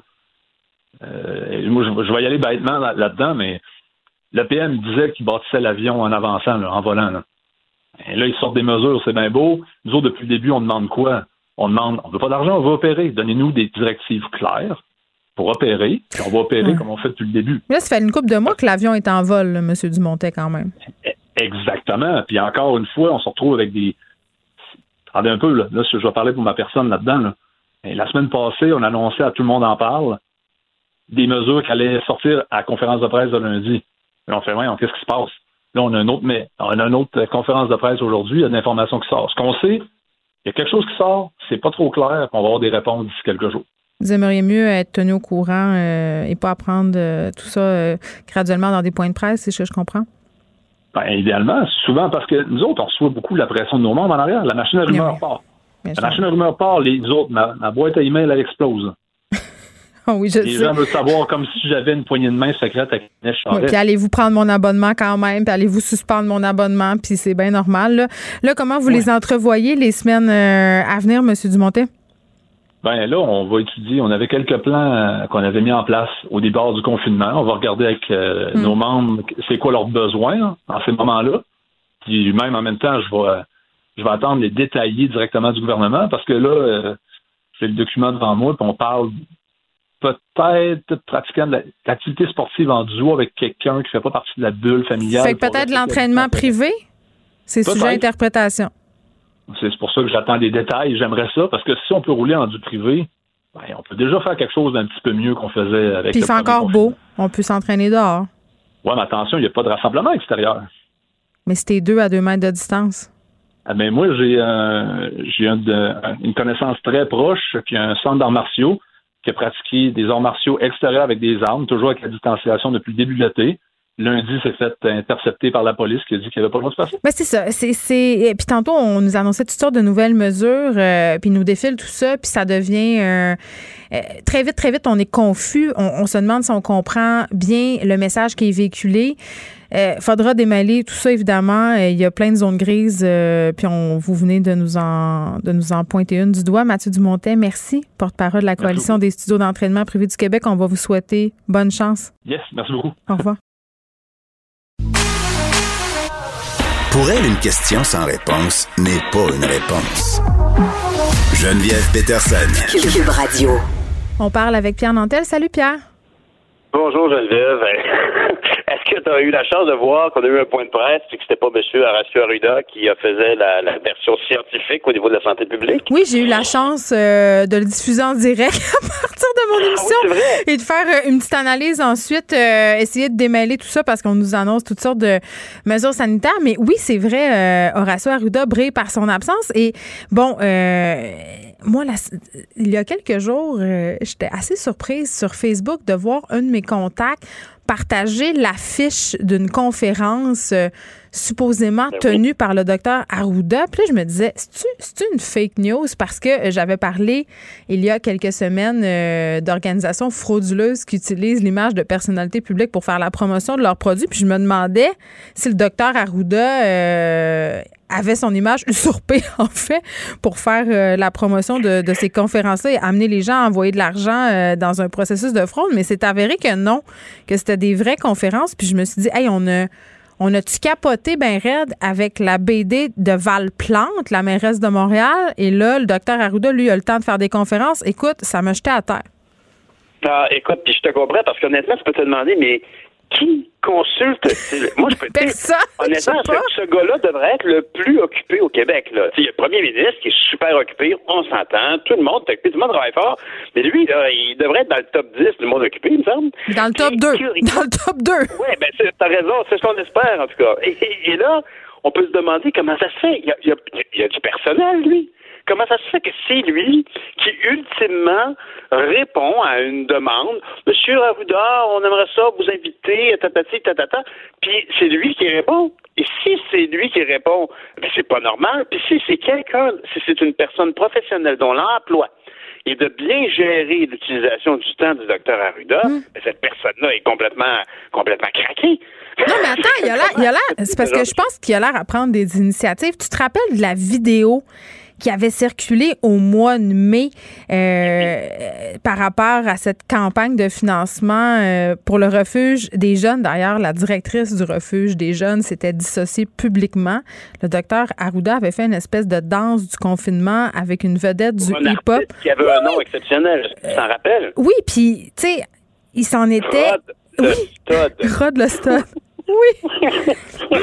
Mais on dirait qu'il officie dans un autre secteur d'activité que le hip-hop, mais je m'étendrai pas euh, là-dessus. c'est ça, c'est fermé maintenant, euh, l'endroit où ces hommes-là pouvaient, pouvaient officier. Mais, mais c'est ça, mais quand même, cette fois-là, le docteur Arruda euh, s'était excusé, était quasiment en larmes à la télé, puis disait J'ai pas pensé, j'ai pas pensé. Mais c'est vrai que tu poses une question légitime. C'est quasiment, écoute, il répond tous à ses invitations lui-même sur Facebook. il reçoit des demandes dans sa messagerie, puis il répond. Je veux dire, qu'est-ce qui se passe? Je pense, que c'est marqué dans sa face que c'est un bon Jack. Mais il fait des tartelettes. C'est un gentil, là. Oui, oui, mais, mais d'ailleurs, je pense qu'au tout début de la, pandémie, quand on a découvert son existence, M. Arruda, quand on se rappelle que M. Arruda, en fait, hein, était, euh, il, remplaçait M. Massé, qu'on vient tout juste de voir là, avec M. avec M. Robert et Mme Charret. Alors, il, venait d'accéder à ce poste-là euh, et, on, le découvrait puis on le trouvait attachant. Évidemment qu'il est attachant. Mais tu sais, comme j'en parlais euh, ce matin, je comprends ce que c'est. Moi-même, en tant que politicien, là, j'étais beaucoup comme M. Arruda. C'est-à-dire que le journaliste te pose une question. Accessible et sans jugement? Oui, c'est ça. aucun jugement. Heureusement que j'avais des adjoints, des adjoints pour m'aider. Non, non, mais ce que je veux dire, c'est que quand un journaliste qui te pose une question, puis écoutez, c'est quoi la réponse de la question A? Ben, la, la, la, la question A, la réponse c'est A. Puis la question B, ben, la réponse c'est B. Puis la question C, c'est C. Puis la question A, ben, c'est ben, c'est comme je vous ai dit pour B. Non, non. Il faut que tu restes à Hmm. Et, et, ça, c'est malheureux parce que, évidemment, tu, tu, moi, je comprends très bien là, son problème. Monsieur Arruda se posait des questions, par exemple, quand il est en, en, conférence de presse, et euh, il répond. Puis là, on repose la question autrement, puis il s'avance plus loin, toujours plus loin. puis en même temps, de dire, Pierre, tu es conscient que c'est un peu paradoxal ce qu'on est en train de dire. On reproche à un politicien euh, de répondre aux questions puis d'être un peu candide, entre guillemets, mais pas au sens péjoratif du terme, c'est-à-dire d'être honnête dans sa démarche puis de répondre ce qu'il pense. Puis d'un autre côté, on est à bout des politiciens qui sont sa cassette. C'est comme s'ils pouvaient jamais gagner, tu sais. Ben, je sais bien, mais honnêtement, il faut que tu cherches, Geneviève, là, que c'est un peu ça qui s'est produit quand je me suis retrouvé en entrevue avec Benoît Dutrisac. Puis que ça a fait toute une polémique avec le Parti vert parce que Benoît me disait, ouais, voyons donc, tête, puis il me provoquait. Puis il disait, Jonathan, il n'y a, pas de, y a pas de nationaliste au Parti vert? Ben, je dis, oui, je suis là. Puis tout ça. Puis oui, mais la loi 21, Mme May était contre ça. Puis je dis, ben oui, oui mais je veux dire, si on, c'est normal que Mme May soit contre la loi 21. Il n'y a personne à Ottawa qui trouve que la loi 21, c'est une bonne chose. Si on est tanné au Québec de, de, de, de voir le Canada anglais sourciller devant notre façon de gérer l'interculturalisme, ben séparons-nous. J'étais pas obligé de dire ça. J'étais pas dans ma. Je m'étais pas préparé. C'était pas dans tes lignes de com, ça, mon Pierre. Ben voilà. Alors, mais je comprends très bien ce phénomène. J'ai écouté sérieusement. Mais le problème, c'est que, bon, les conséquences, dans mon cas à moi, c'est simplement, ultimement, de créer des remous dans l'organisation politique dont, je faisais partie. Dans le cas de la santé publique, c'est là que c'est plus grave, parce que là, ça crée des, doutes. Je veux dire, euh, M. Arruda, peut-être qu'il aurait préféré juste dire, non, pour le moment, tu sais, au printemps, quand il parlait du masque, il aurait pu juste dire, bah, le masque, c'est mieux pas. Là, il s'est mis à dire, bon, il touche pas, il touche pas. Mais il aurait aussi pu dire, je le sais pas. Il reste trop d'informations, les gens s'en rappellent, puis après ça, ça a été très compliqué. Là, tu dois être content, parce que ce qu'ils ont annoncé aujourd'hui, c'est qu'au secondaire, les gens vont devoir porter, les jeunes vont devoir porter le masque n'importe où sur le territoire je suis contente, ouais, je suis contente, mais euh, il y a des auditeurs qui m'écrivent sur Twitter en ce moment parce que je posais la question, euh, notamment au niveau des changements de masse, parce qu'il y avait euh, et il y a des éducateurs, des éducatrices en service de garde qui soulèvent ce point-là depuis ce matin. Euh, si on impose le port du masque davantage, c'est-à-dire dans plusieurs secteurs de l'école, mais ben, il faudra en changer de ce masque-là parce qu'avec les changements de température, les manipulations, à un moment donné, le masque devient souillé, devient dégueulasse. Tu sais, ça donne plus rien de le porter. Et là, il y a des auditeurs, entre autres, euh, un auditeur français euh, qui nous écoute, qui dit écoutez, là, pour une famille de quatre en France, on nous demande de changer de masque trois fois par jour, ça fait 516 euros par mois. Tu sais, il y aura ça aussi, là, comme question à se poser très bientôt. Est-ce qu'on continue à prendre les masques en tissu? Est-ce qu'on se tourne vers les masques en papier parce que c'est plus respirable, mais en même temps, on risque la pénurie au niveau du système de santé et c'est pas bon pour l'environnement? Tu sais, ça amène d'autres problématiques. Ah, c'est clair. Ah c'est sûr, écoute, c'est comme, je pense vraiment qu'il faut se ménager, tout le monde, il faut être le plus. Euh, mm faut essayer de prendre ça avec euh, avec un grain de sel. faut être le plus relax possible parce qu'on n'est pas sorti du bois. c'est dur d'être relax en ce moment, puis c'est dur de pas jouer au gérant d'estrade. moi, je vendredi, je disais OK, il faut que tout le monde porte le masque. Là, trois jours plus tard, euh, tu discutes avec les gens, tu fais bon, OK, peut-être que porter le masque en classe, c'est peut-être pas si utile. on a tout le temps des nouvelles informations.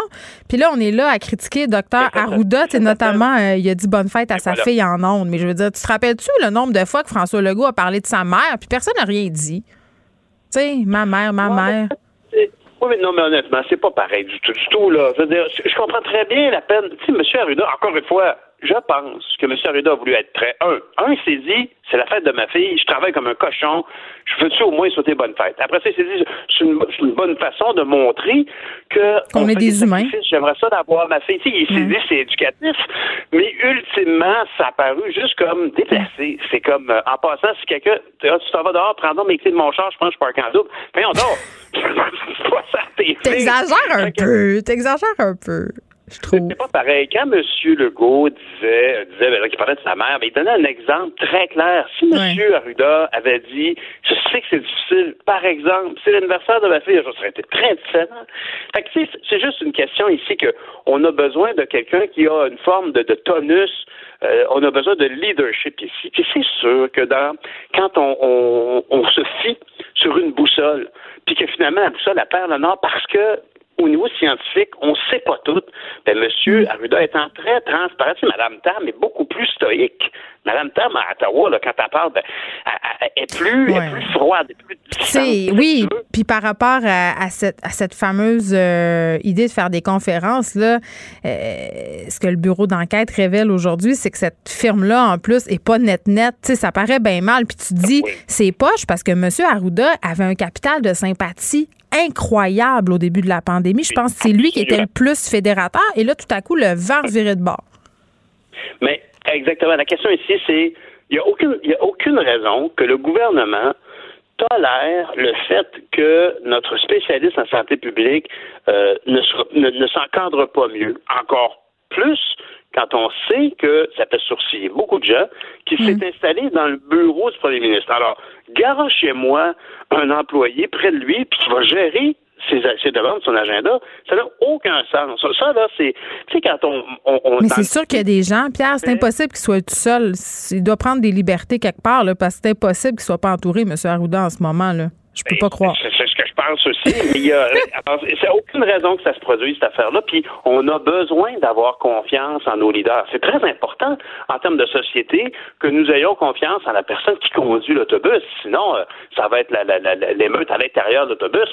On, on, doit absolument avoir confiance en eux. Donc, ça fait partie du travail de M. Arruda d'être de, plus posé puis de ne pas prêter flanc à la critique comme ça, parce que sinon, on va moins le croire. on a besoin de croire, parce que agir tout le monde ensemble dans une direction, à moins de s'en aller dans le précipice, hmm. c'est la alors, est-ce que c'est encore. Mais il faut qu'il inspire la discipline. Est-ce que c'est encore l'homme de la situation? Mais moi, en tout cas, moi, je pense que M. Reda est très compétent, mais c'est sûr qu'en termes de communication, je fais partie des gens qui croient qu'il serait pertinent de créer un nouveau poste lié à la pandémie et d'y amener quelqu'un de neuf. Puis, comment il faut pratiquement créer un poste pour pouvoir amener quelqu'un de nouveau à la télévision qui représente la santé publique. Je ne dis pas que M. Reda fait pas bien son travail, mais hmm très clairement, il est un peu brûlé en termes ben, de, communication. Il y a des pages Facebook qui se créent, notamment une page qui s'appelle Madame COVID. Euh, c'est une femme qui répond aux questions des gens tellement les directives de la santé publique sont pas claires et cette page-là gagne des nouveaux euh, followers chaque jour. Donc, clairement, il y a un problème. Donc, on donne, euh, on donne deux minutes pour cabotinage pour le docteur Arruda Pierre Vandel. Dans le coin. Merci beaucoup. On t'écoute euh, demain matin. Bonne journée, Geneviève. Merci. demain. Le, commentaire de François Lambert, un dragon pas comme les autres. François, as-tu, comme moi, suivi ce point de presse riche en rebondissements scolaires? Oui, puis j'ai vu ton tweet et je suis d'accord avec toi. Pourquoi attendre? Euh, parce que c'est ça, pendant le point de presse, je tweetais à savoir, euh, bon, je comprends qu'on attend à jeudi pour mettre en place l'enseignement en alternance parce que les écoles doivent s'organiser. Ça, je le conçois très bien. Là, tu ne tournes pas de bord comme ça en deux minutes, mais pour le port du masque, on aurait tout simplement pu commencer demain. Il n'y en aurait pas eu de problème. Il nous laisse-tu le temps d'avaler notre pilule? Ben, tu sais, il n'y a pas de pénurie de masques. Euh, OK, pour les élèves de 4 et 5 qui vont alterner, ça va. Pour les autres mesures, ça va. Hmm. Mais pour le masque, tu sais, la réalité, Geneviève, c'est qu'il faut se dire la vraie. on est pire qu'au mois de mars. Et on veut pas, on veut pas l'avouer. Puis je regardais ce qui s'est Non, puis on s'en va pas vers le beau temps. on s'en va vers l'hiver, l'intérieur, les épidémies de, virus genre grippe rhume. Ben oui, effectivement. Puis il faut regarder, tu as deux choix tu t'obstines à regarder la Suède alors que la Suède a, autant de confinement que nous autres, mais différents. Puis tu penses que c'est la, le free for all, c'est ce que les gens pensent que c'est le free for all qu'il faut accepter comme la Suède, alors que c'est pas le cas. Ou tu regardes comme en Australie, comme à Nouvelle-Zélande, qui ont décidé eux autres que quand ils ont trop de cas, ils ferment tout au complet. Il n'y a pas de demi-mesure, ils ferment tout, puis après ça ils s'en débarrassent. Tu sais, la Nouvelle-Zélande a eu beaucoup de cas. Hmm. Après ça ils ont fermé au complet la ville d'Auckland, et euh, ils ont presque pas eu de cas pendant l'été. Et là, ils viennent de refermer encore. Mais je sais pas. Je sais pas si ça aurait eu le, le, même effet ici. Là. Je pense que les gens étaient bien tannés puis qu'on essaie de nous, nous épargner un peu. Est-ce que c'était la bonne chose à faire? on ne saura jamais, en fait. là. Euh, c'est ce qui se passe. Mais, ben oui, mais on le voit qu'on est un peuple rebelle, hein, parce qu'on a deux fois plus de cas que la province à côté. Euh, on veut pas écouter. Il y a certainement, j'ai pas vérifié, par contre, s'il y avait autant de manifestations dans les autres provinces pour les anti-masques ici. Euh, Mais je pense que les anti-masques, c'est pas mal à, échelle mondiale. On a des gens, évidemment, euh, qui s'objectent. Mais, tu sais, euh, par rapport à ce qui se passe ailleurs, c'est quand même, tu sais, le Québec fait assez mauvaise figure là, en ce qui a trait aux statistiques de la COVID-19. Là, je pense qu'on est la province canadienne la plus touchée. Puis à côté, en Ontario, où on oblige les gens à porter le masque dans les classes, ça se passe mieux. Mais bon, à un moment donné, il faut arrêter de se comparer aussi. Là, François, quand même... Bon, là, on nous annonce 28 jours et force est de constater si la tendance se maintient, pour pas utiliser une, expression très consacrée, qu'on sera enfermé chez nous davantage, OK? Et qui dit enfermé chez nous dit télétravail, euh, dit on voit nos amis par Zoom, dit magasinage en ligne, dit euh, aussi euh, scolarisation en ligne. Et ce qui est capoté, là, c'est qu'il y a encore quand même quelque chose comme 350 000 foyers au Québec où on n'a pas Internet haute vitesse. C'était d'ailleurs une promesse de la CAQ. Tu sais, François Legault nous avait annoncé ça en grande pompe, puis il l'a encore réitéré au printemps, je crois. En 2022, tout le monde va avoir la haute vitesse. Et là, on se rend compte que ça ne sera pas le cas du tout, là. Non, puis cette promesse-là a commencé quand même en 2015 avec Justin Trudeau qui a dit on va connecter tout le monde. On est cinq ans plus tard et on a encore un Internet de pauvres. Euh, honnêtement, je me sens des fois euh, comme, les gens, probablement. Non, mais probablement comme les gens quand il n'y avait pas l'électricité, puis ils allaient dans les grandes villes, puis ils disaient Oh my God, vous avez l'électricité, puis vous avez l'eau chaude. Euh, moi, je regarde, comme là, j'ai un paquet de conférences à faire, et là, je regarde ma bande passante. Tu remplaces le docteur Arruda? Ben non, moi je fais des, conférences euh, pas avec pas avec des groupes euh, obscurs. bon, mais toujours est-il que tu as besoin de la haute vitesse pour faire toutes tes lives ben Facebook puis tes conférences. Ben oui, puis il y, a une compagnie quand même qui m'a prêté de l'équipement pour parvenir à ça. Mais si mm-hmm. j'avais à payer tout l'équipement que j'ai ici, là, on parle, ben, ben juste l'Internet ici, comparativement à Montréal, c'est trois fois le prix. Euh, pour le, ils m'ont donné comment ça te coûte mettons? c'est ça moi j'avais de la misère je voyais euh, des statistiques là c'est vraiment plus cher que chez nous moi j'avais pas conscience de ça donne-nous un exemple de, prix que les gens peuvent payer pour avoir de l'internet ailleurs ben pour avoir un, 5 en download, un 5, un 3 en upload. Donc là, Ça, c'est gros, c'est de la grosse vitesse, je, je connais rien. Non, non, c'est pas de la grosse vitesse. Et là, là. Euh, ça me coûte ça me coûte 120 par mois. Eh! Oui. Euh, mais euh, étant donné qu'ils savent que j'ai une business, si ont été collaborateurs, ils m'ont débloqué, j'ai le droit à 15 euh, en, téléversement. donc, ils peuvent. mais ils peuvent de base, ça veut dire que la techno est là. Pourquoi Ben, c'est pas que la techno est là, ils ont fait des pieds et des mains. Honnêtement, je, vais. J'ai eu un traitement de saveur, je m'en, m'en cacherai pas là. Ok, ils ont tout fait pour que je sois capable d'opérer ma business ici. mais la réalité, c'est que ça me coûte 120 pièces, mais j'ai un autre réseau avec euh, une autre compagnie pour au cas que lui flanche. Donc, lui me coûte un autre 120 pièces par mois. Euh, et euh, sans compter les cellulaires que j'utilise beaucoup aussi parce que ça tombe régulièrement à l'Internet ici. Euh, ça me coûte 300 pièces par mois pour être certain que je vais avoir une bande passante. Pour être capable d'opérer tes affaires. Exactement. Puis tu sais, c'est des promesses. Celle-là, là, je t'avoue, Geneviève, que je la comprends pas. Et puis t'habites pas, excuse-moi, là, mais t'habites pas à Pétaouchnouk, les oies, là, François, là. T'habites quand même, tu sais, proche d'un grand centre? Regarde, j'ai été chez un ami euh, dans le temps qu'on avait le droit de visiter des amis il y a trois semaines. ouais. dans l'ancien temps. Ouais. Et, lui est à Valmorin et il y a la fibre qui passe dans son rang. Tu sais, c'est que ça, ça, dépend beaucoup euh, euh, des organismes. Parce qu'en campagne, il faut comprendre que l'Internet, c'est tout des organismes à but non lucratif. Hein. Donc, c'est laissé au bon fond qui veulent avoir du gouvernement. Là, j'ai vu un euh, une initiative pour avoir peut-être de la fibre optique. Mais pourquoi le gouvernement ne connecte pas ces gens alors que c'est quand même un service essentiel, l'Internet? C'est pas juste. surtout en ce moment. Surtout en ce moment. Ben oui, parce que là, on parle. Il y a des entreprises qui dépendent de ça. Euh, puis euh, il y a des élèves maintenant qui vont devoir étudier puis qui pourront pas. Mon frère, là, qui habite un petit peu plus creux que moi, lui, il n'a pas d'Internet. Oublie ça, là. Il n'y en a pas.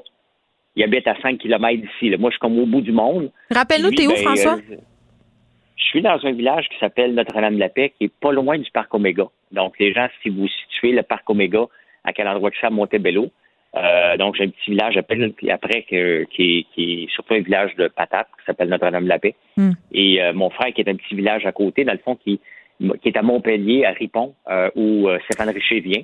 Lui, il n'y a pas d'Internet à Ripon. Mais tu sais, ce qui est fou, c'est qu'il y a des fonctionnaires qui travaillent à l'informatisation qui, quand M. Legault a fait ses promesses, le savaient d'emblée que ça ne serait pas réalisable. Ben, je la comprends pas, celle-là. C'est un service essentiel et hmm. les deux gouvernements, Trudeau a mis de l'argent de côté, puis il l'a encore annoncé dernièrement, Legault aussi. Et pourquoi qu'il n'y a rien qui se passe? Sais-tu pourquoi qu'il n'y a rien qui se passe? Il y a une chicane de poteau. Et c'est aussi simple que ça. À qui appartient le poteau? Donc, il reste un choix, c'est d'avoir le satellite. Donc, la solution, autant que je blasse régulièrement Elon Musk, c'est peut-être Elon Musk qui va venir sauver nos campagnes ici avec euh, les satellites euh, haute vitesse. Parce que il y a des chicanes, les poteaux appartiennent à Bell, euh, Canada. Hmm. Et maintenant, qui a le droit d'aller se mettre des poteaux? C'est des négociations pour chacun des poteaux à chaque fois. Ça leur appartient, puis il faut avoir des ententes. la chicane est dans les poteaux, je veux dire. C'est juste là. Il n'y a pas de raison que ça retarde trop. Mais qu'est-ce que le gouvernement Mais ils n'auront pas le choix de, mettre la pédale au fond parce que tu le dis, le télétravail, euh, enseignement à distance, il faut que tous les Québécois aient accès à l'Internet haute vitesse. Ça n'a pas de bon sens. OK. oui, vas-y. Oui, si c'était le chantier le plus important, Geneviève, là, ça, ça devrait être le chantier le plus important. au lieu de parler du troisième lien encore, au lieu de parler du REM, on pourrait mettre ça sur la glace un peu et dire, quoi, on va faire un chantier, on va mettre de la fibre optique dans nos campagnes. On n'a pas le choix. Euh, on n'a pas le choix, mais on le fait pas. On le fait pas parce que c'est pas, c'est pas visible. Ça ne paraît pas. Quand tu démolis une route au complet, puis il y a des grues, tu peux aller faire une conférence de presse. Mais aller faire une conférence de presse devant un fil Internet, c'est pas payant. On parle d'une étude euh, du HEC Montréal, euh, François. Plus de 100 000 dollars par employé dans les grandes villes du Québec. On a franchi ce cap quand même, euh, j'appelle ça peut-être une, barrière psychologique. Oui, mais tu sais, on voit vraiment, là, ça, c'est la force des syndicats. Et, mais ça, c'est le, prix par employé. les employés des grandes villes, c'est ça. C'est pas leur salaire, c'est leur salaire plus les charges sociales. Ah, c'est l'équivalence donc c'est les fonds de pension, bien entendu. Euh, ben c'est leur salaire et leur fonds de pension et, leur, journée de maladie. Là, euh, on est rendu à 105 000. Ça, Geneviève, si tu vois un cas flagrant des syndicats hyper puissants qui utilisent la peur pour menacer des élus municipaux. Et tu sais, à un moment donné, c'est que c'est pas leur argent aux élus municipaux. Hein. Donc, qu'est-ce qu'ils font à un moment donné? À force de se faire menacer, alors, regarde, il y a un gars de l'UPAC qui vient de se faire euh, vandaliser son auto. Là, à un moment donné, tu dis, j'ai-tu besoin d'avoir ça dans la vie, moi, des menaces? Et, mais tandis que l'entrepreneur, lui, va aller en, en local, ça fait pas son affaire parce que la pérennité de son entreprise, euh, il est pour beaucoup. L'entrepreneur, lui, il ne peut pas négocier comme ça. Puis si on le voit, il y a une différence, je pense, de 25% entre les salaires des, euh, des, des, employés municipaux versus ses employés l'équivalent. Ben, parce que l'entrepreneur est obligé de dire, regarde, si je monte ça, je ne peux pas monter mes, mes prêts à l'infini. Eux autres, la ville, s'en va d'abord, puis ils montent les taxes à chaque année comme si c'était à l'infini. On se ramasse avec des salaires moyens de 105 000. On va avoir un gel de taxes à Montréal. Un gel de, ouais, mais un gel de taxes. un beau cadeau de ta préférée? Oui, mais, ouais, mais la réalité, c'est pas un gel de taxes. Eh on, va diminuer les services, mais on coupera aucune personne. Puis on va continuer à donner des augmentations de salaire parce que les, syndicats vont sortir dans la rue, ils vont menacer. Mais l'inflation, François, l'inflation. L'inflation, grâce aux millénaux, tu sais que les millénaux, j'ai peut-être pas le temps de t'en parler aujourd'hui. Ben, il nous reste un, deux minutes. Ah, tu sais que les millénaux sont très responsables de, de, de l'inflation, hein, parce que c'est la. Euh, tu sais, on, on, a les boomers. on est-tu responsable de tout? Ben non, mais c'est drôle parce que ça va dans l'optique de prendre ta retraite euh, tôt. Ah. Et euh, mais ça n'a aucun lien avec le lien que tu penses que je vais faire. Euh, mais euh, c'est les millénaux, la réalité, c'est que vous êtes le, groupe le plus populaire en ce moment dans, au, Canada puis en Amérique du Nord. Hmm. Et euh, vous voulez prendre votre retraite très tôt. Et ça, ça vient avec l'épargne. Donc, ce qui fait de vous un groupe cheap.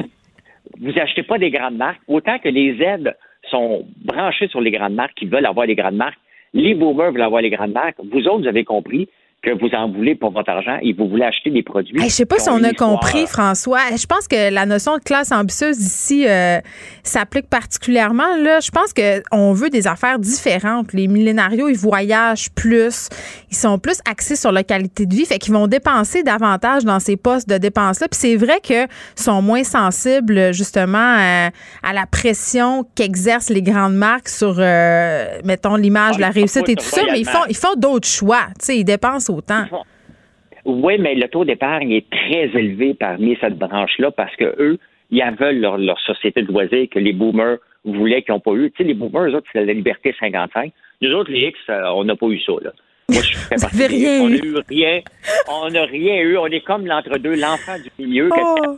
Mais que c'est pas ton pas ton premier puis c'est pas ton dernier. Hmm. On est entre les deux. Puis la génération des on dit-tu milléniaux ou millénarios? on, est, on est millénarios. Écoute, euh, je sais pas euh, si pour moi ça va être Liberté 55, je penserais pas. Merci François, ça te parle demain. Salut. Geneviève Peterson. Une animatrice pas comme les autres. Cube Radio. Cube Radio. Cube Radio. En direct à LCN. 14h30, allons retrouver Geneviève Peterson dans nos studios de Cube Radio. Alors, bon après-midi, Geneviève. Bonjour, Julie. Québec qui pense à une autre étape et décide de renforcer les mesures sanitaires dans certains secteurs en zone rouge. Qu'est-ce que tu penses de ça, toi? Bien, écoute, c'est sûr qu'on l'attendait depuis quelques jours. On se demandait comment ça allait se manifester, euh, notamment au niveau du sport. On sait qu'on a fait du va-et-vient au niveau du gouvernement concernant le sport étudiant. Est-ce qu'il y aura des sports d'équipe ou non? Là, on nous l'annonce, ça sera effectif. Les sports d'équipe, ça n'aura pas lieu. Et c'est quand même une déception parce que euh, on se préoccupe vraiment beaucoup de la santé physique des gens en ce moment, mais aussi de la santé mentale. J'ai senti tantôt le ministre Robert qui était quand même interpellé par cette question-là. Ça sera important de préserver la santé mentale des jeunes. Et là, euh, je pense, tu sais, pour vrai, là, je pensais à mon intervention, puis je me disais, je pourrais passer six jours à analyser est-ce que c'est une bonne chose, est-ce que c'est une mauvaise chose, est-ce qu'on ferme les bons secteurs en ce moment, est-ce qu'on est logique, c'est quoi les illogismes? Mais aujourd'hui, là, pour vrai, je pense qu'on a besoin euh, d'être positif et j'ai envie de faire partie de la solution, OK? Et je m'explique. Ben, c'est parce que maintenant, on est négatif et euh, on a tendance à chercher des poux. Mais là, on a des ados chez nous, on a des enfants et on a des ados, des enfants qui sont peut-être anxieux, qui se demandent peut-être hmm. qu'est-ce qui va se passer. Et je pense que vraiment, là, il faut se dire, OK, moi, comment je peux faire comme parent pour aider mon ado à passer au travers de ça au niveau sportif? Geneviève, je vais devoir, euh, toutes mes excuses, t'interrompre parce que nous devons aller euh, à un des chefs à Tikamek, euh, cette rencontre qui vient tout juste de se terminer avec le premier ministre François Legault. Geneviève, on se reparle demain sans faute. On se retrouve demain. Allons-y en dire. Ben oui, puis cette rencontre-là excessivement importante, c'est dans le cadre justement de tout ce qui s'est passé avec Madame Joyce Echaquan. Et hier, j'étais très surprise de voir la vice-première ministre et ministre de la Sécurité euh, publique, Geneviève Guilbeault, à Tout le monde en parle, qui était encore sur le gros patinage. Tu sais, quand on l'a questionné, parce qu'évidemment, euh, il y avait euh, Constant Awashish, il y avait aussi euh, Michel Audette qu'on a reçu ici même. Les deux, on les a reçus à l'émission pour parler de l'affaire Joyce Echaquan. Était là hier à Tout le monde en parle, témoignait, parlait de la situation des Premières Nations au Québec et on a vraiment évité du côté de Mme Guilbeault d'utiliser l'expression racisme systémique. Et je sais pas pour vous, là, si vous l'avez écouté le segment Tout le monde en parle, j'avais vraiment l'impression euh, qu'elle se baillonnait volontairement pour suivre la, Ligue de parti. Moi, j'ai l'impression que Mme Guilbeault là, est parfaitement au courant de ce que c'est, que que ça veut dire le racisme systémique. Euh, c'est une femme au courant, c'est une femme intelligente, c'est une femme qui lit. Mais à la CAC, encore malheureusement, on hésite à utiliser ce terme-là. Euh, puis je veux pas faire de débat sémantique, là, mais c'est parce qu'à un moment donné, quand il y a des rapports, on, je pense entre autres à la commission vient, où on parle vraiment très, très euh, directement de racisme systémique quand on a des politiciens euh, qui osent le prononcer, ce mot-là. à un moment donné, il faut arrêter d'avoir peur. Il faut reconnaître qu'on a un problème euh, systémique, qu'il y a de la discrimination et que les Premières Nations sont victimes souvent euh, de racisme dans les sphères publiques. Là, je pense entre autres aux soins de santé. C'est pas moi qui le dis, ce sont des milliers de pages de rapports. à un moment donné, il faut arrêter de se mettre la tête dans le sable. Il faut arrêter de se sentir menacé par des expressions. Et été déçue. Moi, honnêtement, là, hier, euh, à la place de Mme Guilbeault, j'aurais peut-être osé défier, puis encore là, c'est même pas une défiance, c'est juste le gros bon sens, tu sais, parler euh, de racisme systémique puis dire, écoutez, là, ben oui, il y en a, faut arrêter de se cacher la tête, là. Il y en a, euh, c'est comme ça que ça s'appelle. N'ayons pas peur des mots. Euh, ça nous l'a mis en pleine face. Je pense que socialement, on est rendu là aussi, là, dans toute la foulée euh, du Black Lives Matter. on en a parlé abondamment de la façon dont le système favorisait certaines personnes, puis en défavorisait d'autres. Puis encore une fois, je le répète, je pense que je le répéterai jamais assez. Là.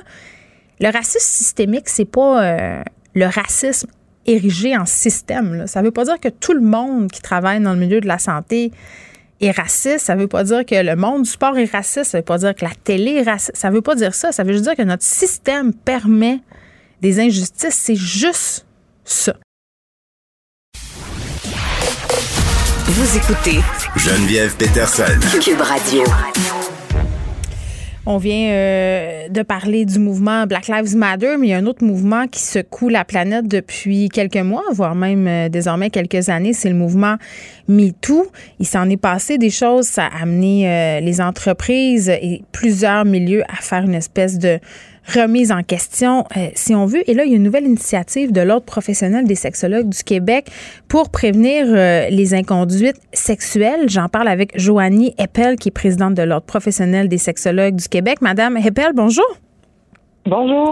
Bon, vous lancez aujourd'hui un site où on aura des capsules de formation pour la prévention des inconduites sexuelles. Puis bon, on dit timing is everything. Vous profitez, j'imagine, du momentum généré par le mouvement de dénonciation qu'on a connu cet été. Puis je trouve ça intéressant parce que des fois, puis en tout cas, c'est ce que moi j'entends, vous me corrigerez si je me trompe, j'ai l'impression que les gens ne savent plus vraiment quoi faire ou ne pas faire.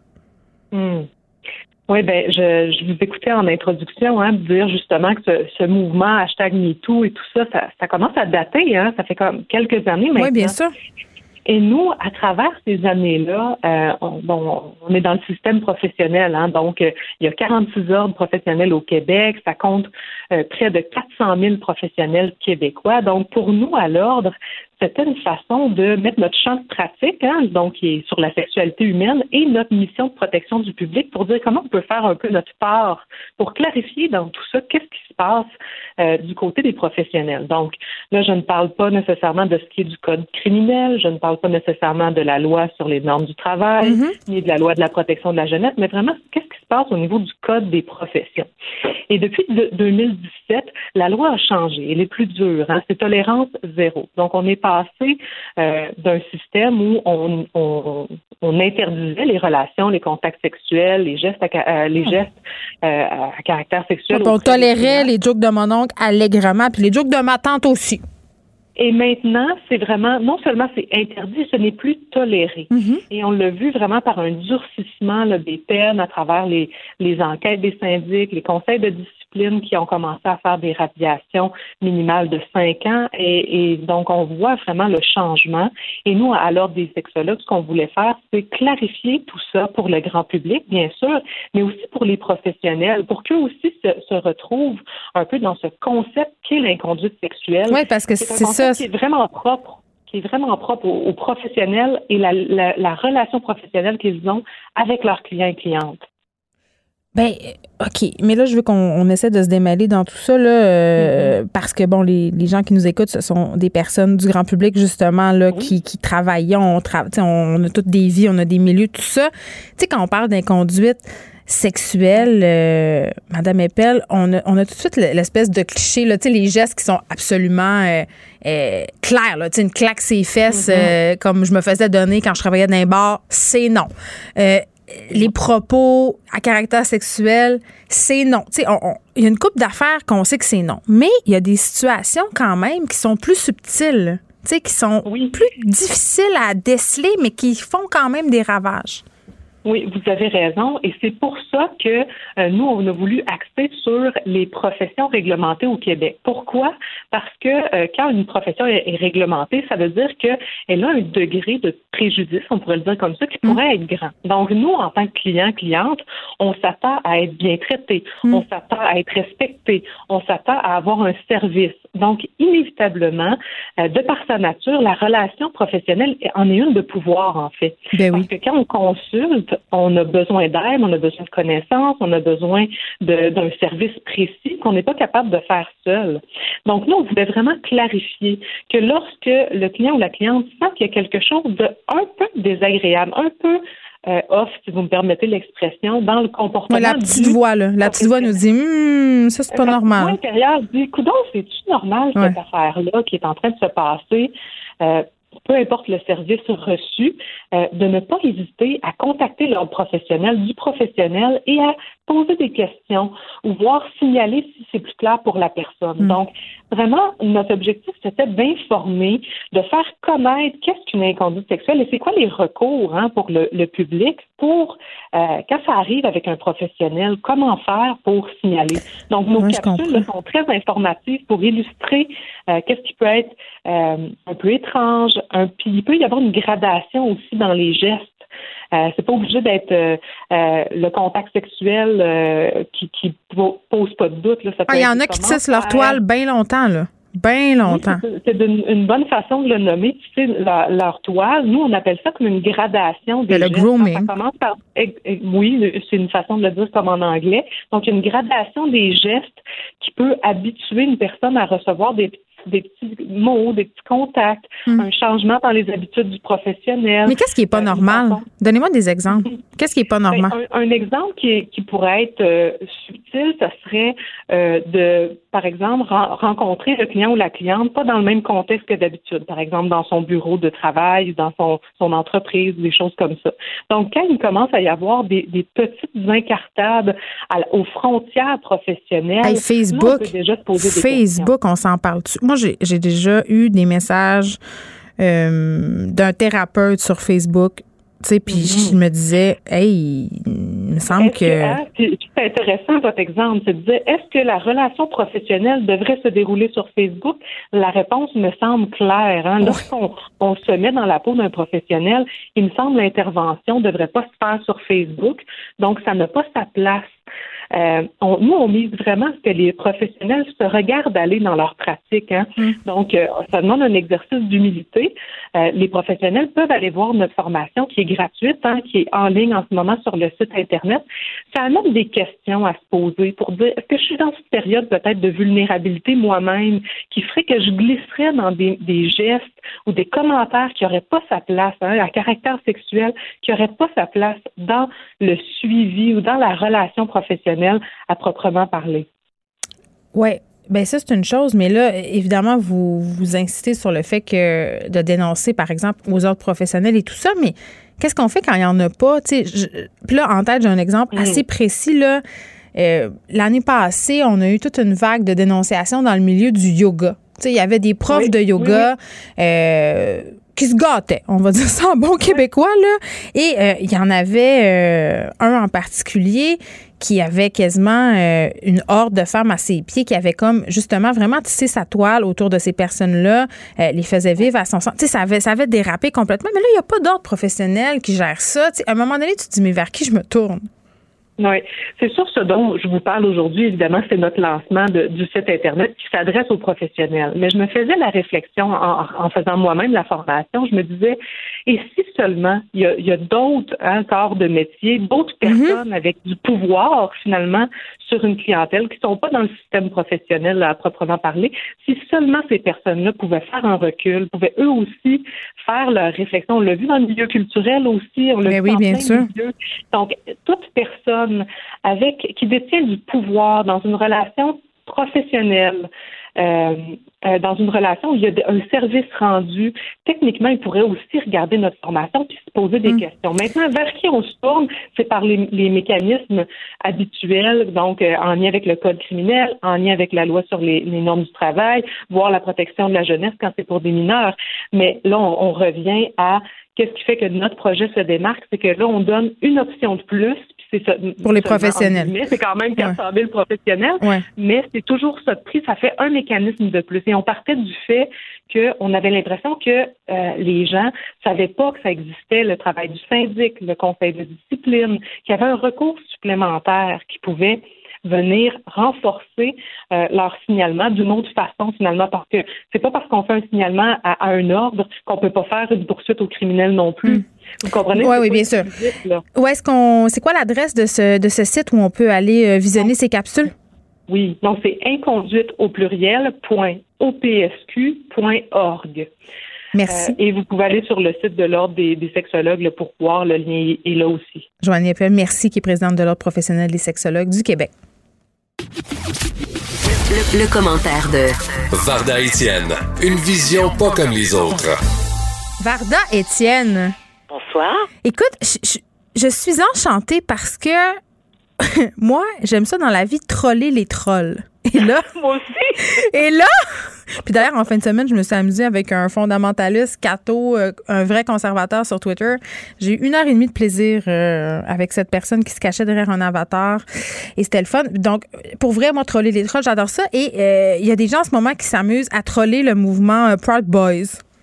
Écoute, quel beau pied de nez, quel beau revirement de situation. Ça m'a beaucoup fait, rigoler ce week-end, mais ça m'a surtout beaucoup touché. Alors, je t'explique ce qui s'est passé. Donc, le groupe Proud Boys, pour ceux qui ne savent pas c'est qui, c'est ce groupe d'extrême droite euh, américaine qui sont bien sûr des chauvins occidentaux, eux-mêmes se, se, catégorisent ainsi. Ce sont des racistes, des antisémites, naturellement, qui écoutent, qui veulent que tous les homosexuels soient tués, lapidés et pendus. Et ils ont, alors le terme Proud Boys, ce week-end, est passé à un mot-clic célèbre de la fierté de la, la fierté de la communauté LGBT. Mon Dieu, j'en perds mes mots. Fierté de la communauté LGBT qui, eux, se sont appropriés, rappropriés ce, ce, ce mot-là. Et ce qu'ils ont fait, c'est que, alors, ça vient d'où au départ? C'est les Canadian Forces In. Donc, c'est euh, le, voyons, j'ai un blanc. J'ai l'officier Kirk Sulligan, qui est, euh, lui, en chef, l'officier des relations publiques de ce compte-là euh, de, des forces armées canadiennes, et qui, lui, ce qu'il a dit, c'est que on utilise ce mot-clic-là, donc Proud Boys, et c'est une façon euh, de souligner l'homosexualité, l'homosexualité dans l'armée qui, on sait, jusqu'en 92 était réprimandée. Donc, ce qu'ils ont fait, c'est qu'ils ont pris le mot-clic Proud Boys et là, ils ont mis une photo magnifique où est-ce qu'on voit deux hommes qui s'embrassent langoureusement, habillés de leur uniforme de l'armée. Et ça, là, je te jure, Geneviève, il y a eu 240 000 clics j'aime et plus de 2600 commentaires. Et je peux te dire que le groupe Proud Boys américain, donc c'est lui qui est le groupe d'extrême droite, mm-hmm. sont en beau tabarnak. Ben oui, puis. Ils sont en beau tabarnak parce que. Oui, vas-y, j'en prie. Non, non, continue. J'aime ça. Ils sont en beau tabarnak parce que. ben, ben, justement, parce que, écoute, pour, pour eux-mêmes étant des racistes antisémites contre les gays qui veulent tous les tuer, imagine quel affront. C'est l'affront suprême. Et tu sais quoi? J'aimerais, moi, parler, justement. C'est drôle, hein, parce que je voulais, je, voulais te parler ça au, départ dans, dans, ma chronique d'aujourd'hui, c'est que j'ai aussi passé le, parallèle est, le suivant. J'ai passé tout le week-end à regarder, écoute, cette, cette mascarade où euh, le président Trump, qui a attrapé, on le sait tous, le coronavirus, mais qui a eu, mais, mais qui a eu, mais quel con cet homme, ça se peut pas. Écoute, je le voyais parader hier hein, dans son euh, dans son char blindé? Dans son char blindé. OK? Il faisait des babayes comme les comme le, bonhomme carnaval et les. Comme le pape dans sa pape mobile. Exactement. Mais moi, je le compare plus aux duchesses sur les, les, les, les chariots, tu sais, sur euh, du euh, défilé du bonhomme carnaval. Et je me disais, faut vraiment. Écoute, le gars, il est masqué jusque dans, jusque dans le front mais il faut vraiment être narcissique à un point et te foutre complètement des gens qui t'entourent parce qu'on s'entend là. Tu sais, t'es dans un, t'es dans une fourgonnette blindée, parfait, mais t'es pas tout seul là-dedans. On s'entend. Il y a, y a quelqu'un qui conduit, t'as des gardes du corps pas loin. Mais je me dis même quand t'es masqué, si tu tiens à 4 cm de l'autre personne, il me semble qu'il y a comme, je suis pas médecin Geneviève, mais il y a quand même un risque. Puis on a-tu, on en a-tu rien à battre de te voir, écoute, te pavaner comme un pan dans les rues de Washington en faisant des bébés à Non, mais parce qu'attends, là, faut qu'il montre que c'est pas si grave que ça. Mais, non, mais j'avais compris. C'est ça, parce Que lui, non, mais attends une minute, tu sais comment il est manipulateur, ce calice-là. Excuse-moi de l'appeler de même, mais des fois, c'est plus fort que moi. Un pervers narcissique. Exactement. Ça, c'est la façon polie de le dire de, de vieux calice. Mais c'est que non seulement il essaie, c'est parce qu'il induit complètement son peuple en erreur. Tu sais, écoute, en erreur, en, se disant, moi, je vais me promener, je vais montrer que je suis top shape. Tu comprends? Puis là, je vais pouvoir dire aux gens, regardez comment je suis bon et incroyable. Moi, j'ai attrapé la COVID, mais j'ai survécu. La preuve est que je suis top shape, je suis capable de sortir, mettre mon soude, puis puis puis tout là. Attends, il y, a sa, il y a sa directrice de cabinet ou je ne sais plus trop qui dans l'entourage de Trump qui reprochait à Joe Biden de ne pas l'avoir eu la COVID. Elle disait, tu sais, hein, M. Trump, lui, il l'a eu, il sait de quoi il parle. non, mais tu sais, le pire, c'est que, écoute, je me J'étais comme, c'est des génies du mal. C'est des génies du mal. Mais t'as pas marqué. Non, mais Geneviève, tu sais, parlons de. Écoute, je, je m'excuse pas, Kellyanne Conway, ben, euh, celle, celle dont tu parles, son nom m'échappe malheureusement. Mais ce que. Alors, il y a la première hope quelque chose. Encore une fois, je m'excuse, son nom de famille m'échappe. As-tu constaté à quel point toutes les femmes dans l'entourage, dans la garde rapprochée de Trump. C'est les bimbos? Ben, euh, écoute, je suis pas prête à dire que ce sont des bimbos, mais c'est toutes des beautés fatales. Je sais, c'est ça, c'est des magnifiques bimbos. Quand je dis bimbo, moi, c'est pas péjoratif, là. C'est comme. c'est toutes des belles Barbies, là. Ils ont toutes des extensions de cils, des petites robes saillantes, sont, sont belles, belles, belles. toutes des implants mammaires, les cheveux longs. Écoute, Et intelligente aussi, Varda. Intelligente. Ben oui. Ben oui, c'est pas des deux de pique, ces femmes Puis je me dis, ben, attends une minute, là. C'est vraiment. Non, mais ça, ça se peut pas, là. C'est comme son armée de Desperate Housewives, les femmes de Stepford. Exact. c'est vrai. Ah oui, mon Geneviève, c'est exactement ça. Les femmes de Stepford. écoute, je pense juste. Écoute, tu me dis ça, puis je vois l'image de Nicole Kidman qui, qui se promène complètement botoxée dans Stepford. Tout ça pour te dire que je trouve ça quand même assez hallucinant.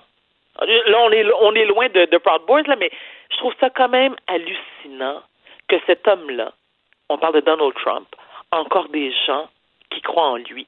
Je trouve ça hallucinant. Mais il va en avoir encore plus, là. Ça va être le miraculé de la COVID. Ben voilà. Ben voilà. Et c'est ça que je trouve. Mais c'est. Mais c'est inquiétant. Geneviève, je capote. Écoute, je suis même pas américain, j'en ai rien à battre. jamais je vais, je vais, déménager aux States, encore moins aller voter, aller voter. Puis je me dis, ça n'a pas d'allure. Je te dis, je regardais ça ce week-end. Écoute, j'avais la, la face scotchée sur mon écran de télé, puis je me disais, écoute, je suivais la fanfare. Puis, écoute, sans tambour ni trompette, clairement, mais ça n'a pas de bon sens.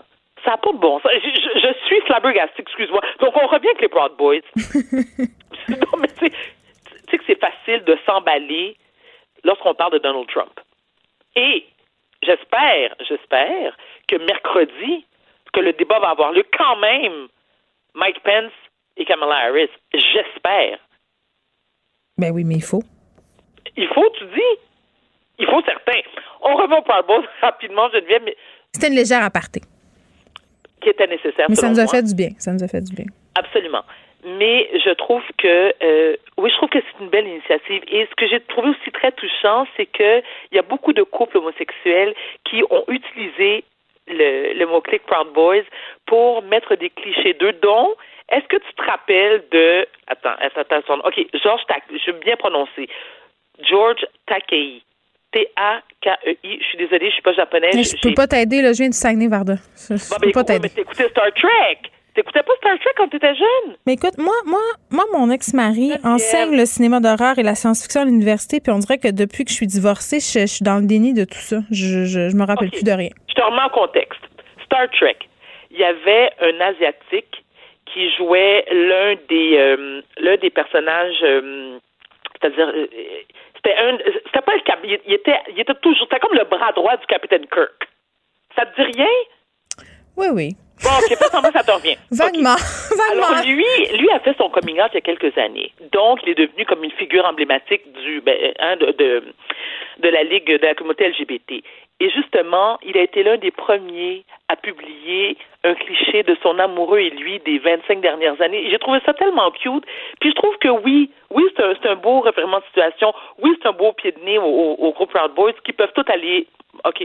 Bon, je pense que ça va, on va terminer ça comme ça. Tu sais, je deviens super emballée, moi, lorsqu'on parle de ça.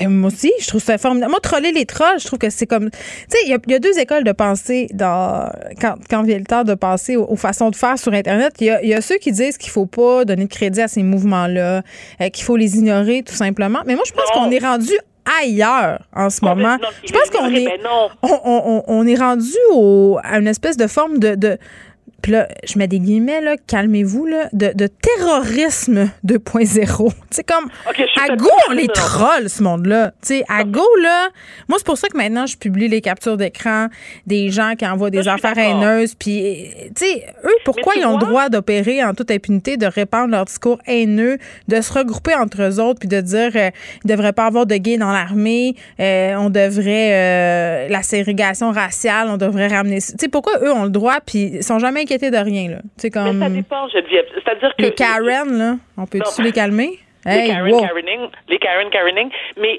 tu sais quoi, je, je, partage ton opinion. Par contre, je me dis, lorsque quelqu'un t'insulte et que ce n'est pas une menace, par exemple, une, une, menace à ton intégrité, là, je me dis, le mépris vaut mieux que la réponse. Mais lorsque quelqu'un te fait des menaces, oui, oui, c'est absolument nécessaire et tu as le droit de prendre, comme, comme tu as dit tout à l'heure, tu prends une capture d'écran que tu publies et que tu partages avec les internautes. Qui subissent le même traitement qu'il fait subir aux autres. Exact. Puis moi, je tourne ça un peu à la dérision maintenant. Tu sais, je me dis, c'est assez de temps, là. C'est assez de temps dans ta vie, clairement, là, pour... Mais les gens en ont-tu du temps en ce moment, Verdun? Ils ont juste ça du temps pour se craquer sur Internet. Tu sais, vendredi, tu n'étais pas là, mais je racontais euh, qui avait la photo de mon fils qui circulait sur des groupes de parents qui font l'école à la maison parce que j'ai dit dans une chronique dans le Journal de Montréal qu'il fallait imposer le port du masque dans les classes. C'est rendu loin. C'est rendu loin. Geneviève. Attends, attends. attends, attends, attends. Prends 10 secondes parce que, excuse-moi, effectivement, je, je, suis devenue hacketrice, fait que j'étais, faisais du hacketing vendredi, comprends-tu? J'attends mon Oscar. Parenthèse fermée. Donc, si tu permets, juste répéter ce que tu m'as dit. Donc, quelqu'un, il y a des parents qui ont pris la photo de ton fils. Mais ben, en fait, c'est une personne en particulier euh, qui a lancé le bal. C'est rendu sur mon Instagram, fait un screen grab d'une de mes photos, donc une capture d'écran euh, de mon fils et d'un message que j'avais écrit au printemps au sujet du retour à l'école. Et il m'a écrit pour me dire euh, je vais partager tout ça dans des groupes de parents. Qui vont qui font l'école à la maison. Donc, visiblement, c'était des, c'était des anti-masques. Et évidemment, euh, là, ça a été partagé, repartagé, repartagé. J'étais obligée d'appeler à l'école de mon enfant pour dire qu'est-ce qui se passait. Ben oui, mais écoute, c'est là qu'on est rendu. Est-ce que tu vas porter plainte? Ben, je me demande, il n'y a rien d'illégal là-dedans.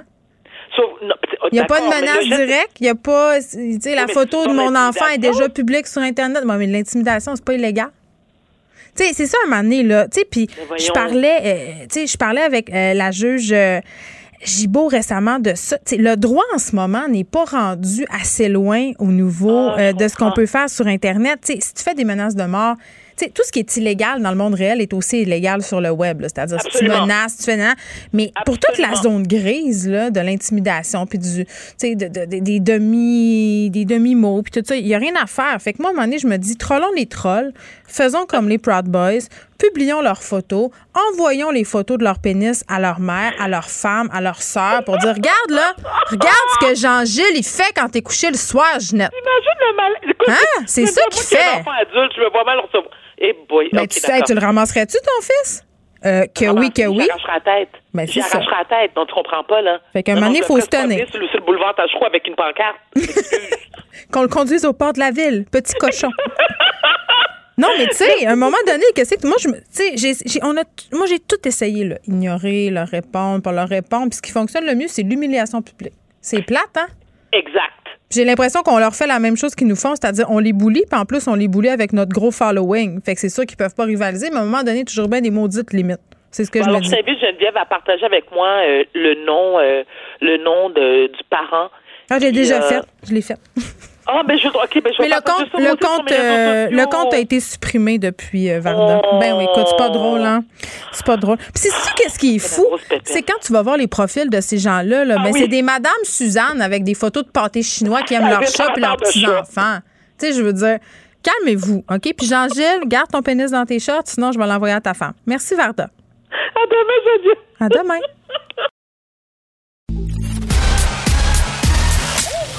Geneviève Peterson. Elle réécrit le scénario de l'actualité tous les jours. Vous écoutez Geneviève Peterson. Cube Radio. Lundi, on parle avec notre collaboratrice Maude Goyer. Salut Maude. Salut Geneviève. Bon, pas le choix de faire un retour sur ce resserrement euh, des mesures sanitaires dans les écoles. On l'anticipait, on nous l'avait annoncé vendredi. On spéculait beaucoup. Là. Ça a été le gros sujet chez nous en fin de semaine avec mes filles, euh, parce que évidemment mon fils de 5 ans, lui, il n'a pas trop connaissance. Il se rend compte qu'une pandémie, il comprend, mais ma fille de 13... Il est dans le moment présent. C'est ça, ma fille de... 13. C'est ça, ma fille de 13 qui s'en va sur ses 14, elle, elle l'anticipe, elle se rappelle du printemps. Et là, j'avais de la misère. Avec le caquette bien bas, c'est ce que je dirais. Oui. Ben oui, mais pauvres ados, Geneviève, on s'entend. J'ai entendu ton entrevue que tu as fait tantôt avec la docteure Marie-Claude Roy de l'Association des pédiatres. Mm. C'est quand même euh, c'est quand même pas évident pour nos ados. Ils ont beaucoup écopé, moi, je trouve, lors de la première vague, avec l'école à distance. Tu te dis, ta fille, elle l'a vécu. Moi aussi, j'ai un garçon de 13 ans qui va bientôt avoir 14, puis j'ai une fille de 11, donc qui est pré-ado. le cercle d'amis est hyper important. Donc, privé de leurs amis, l'école à distance, moi, c'est sûr que la question que je me pose, c'est ça va être quoi les répercussions? on peut l'analyser euh, à l'infini, les mesures qui ont été annoncées, mais je, trouve ça important qu'on réfléchisse à ça va être quoi les conséquences sur la réussite scolaire, sur le, sur le décrochage, mais aussi sur la cyberdépendance. Il y a toute une génération d'enfants que leurs contacts sociaux puis même, on en a déjà parlé ensemble, de comment nos enfants, les outils technologiques, puis les jeux, puis les mm. réseaux sociaux sont accros à ça, ben là, on, va amplifier ça. Là. Un jour sur deux que des élèves de secondaire 4-5 qui vont être à la maison. ben, ils continuent à faire des interactions sociales via les outils technologiques. Là. Je veux dire, c'est moi ça, ça me, je me demande si on vient de faire un petit sacrifice de génération. Par non, mais tu sais, en même temps, tantôt, euh, moi aujourd'hui, je, sais pas là, peut-être parce qu'on a eu des, des, des nouvelles un peu déprimantes, j'avais envie d'être en mode solution, tu sais, puis de me dire bon là, euh, puis tu l'as dit, là, on peut passer 90 jours à analyser les mesures, à se demander si c'est logique, si c'est inconséquent. Mais la situation devant laquelle on se retrouve, c'est la suivante, c'est ça. C'est ça qui se passe et on n'a pas le choix. Puis je disais tantôt à Mme Roy, on marche sur une corde raide, on prend des décisions de santé publique qui vont avoir des impacts sur la santé psychologique. Je pense qu'au niveau des écrans, là, notamment, où il va falloir se poser des questions. En même temps, c'est le seul lien avec l'extérieur qu'ont nos enfants désormais, avec leurs amis. Puis on le sait à quel point, quand tu as 14-15 ans, tes amis, c'est le centre de ton univers. Donc, c'est important de pas trop, si on veut, exercer un contrôle drastique sur les écrans. Moi, je pense, puis, tu sais, toute une génération en cyberdépendance, on se parle tout toi puis moi. Je veux dire, moi, je passe ma vie sur mon téléphone. Je me considère comme étant vraiment cyberdépendante. Par ailleurs, hier, je recevais mon bilan hebdomadaire d'utilisation de mon téléphone. Ça a encore augmenté de 10% Je suis en moyenne à 6 heures par jour. Puis j'en ai mis 6 2 heures. Fait puis j'ai trois enfants. Fait que ça te laisse-tu une idée à quel point on passe du temps sur ça? Puis tu sais, eh, je me dis, OK, là, est-ce qu'on peut faire partie de la solution, nous les parents, notamment au niveau du sport? sais, on peut-tu bouger les fesses? On peut-tu sortir? On peut-tu. Tu sais, ma fille est dans l'équipe de volleyball, là, là euh, au niveau des pratiques des sports individuels. Là, les sports individuels, on va pouvoir, mais tu sais, ils, vont garder contact, j'imagine, par Zoom avec son équipe, mais il faut rattraper ça. Il faut dire, ben écoute, on s'inscrit-tu un 10 km? On fait-tu des vidéos euh, sur YouTube ensemble? Tu sais, nous aussi, on a notre effort à faire, puis c'est plate à dire, mais c'est parce qu'on en a déjà tellement ses épaules. Tu sais, là, je dis ça, puis j'ai l'air de la mère cheerleader, mais demain, probablement, je vais être comme, bon, je suis tannée, je suis plus capable. Je suis ben, pas non plus tout mettre sur les épaules des parents. mais là, on n'a pas le choix. On a déjà beaucoup de pression. Mais il y a une partie, il y a une partie aussi, je suis d'accord avec toi, il y a une partie de qu'est-ce qu'on peut faire en famille, tu sais, du plein air. Euh, euh, moi, je suis allée marcher au parc Maisonneuve en fin de semaine avec euh, mon chum puis mes enfants, puis c'était le fun. Puis, la distanciation, ça se passait comment? Parce que moi, je suis allée au parc du Mont-Royal, puis sur le Belvédère, là, c'était comme des poules pas de tête. Là. Tout le monde était jump pack collé. Mais Parc Maisonneuve, non, c'était très bien. Il y avait beaucoup moins de monde que ce que je m'attendais. Puis j'ai pensé aller au Mont-Royal, puis on a reviré de bord. On s'est dit non, on va aller plus proche de la maison que ça encore parce que je me suis douté que tous les Montréalais qui nous voulaient respecter les règles, parce que ça, c'est un autre sujet. Là, les gens qui s'en vont en randonnée pédestre à l'extérieur des zones rouges, moi, mon fil Instagram est plein.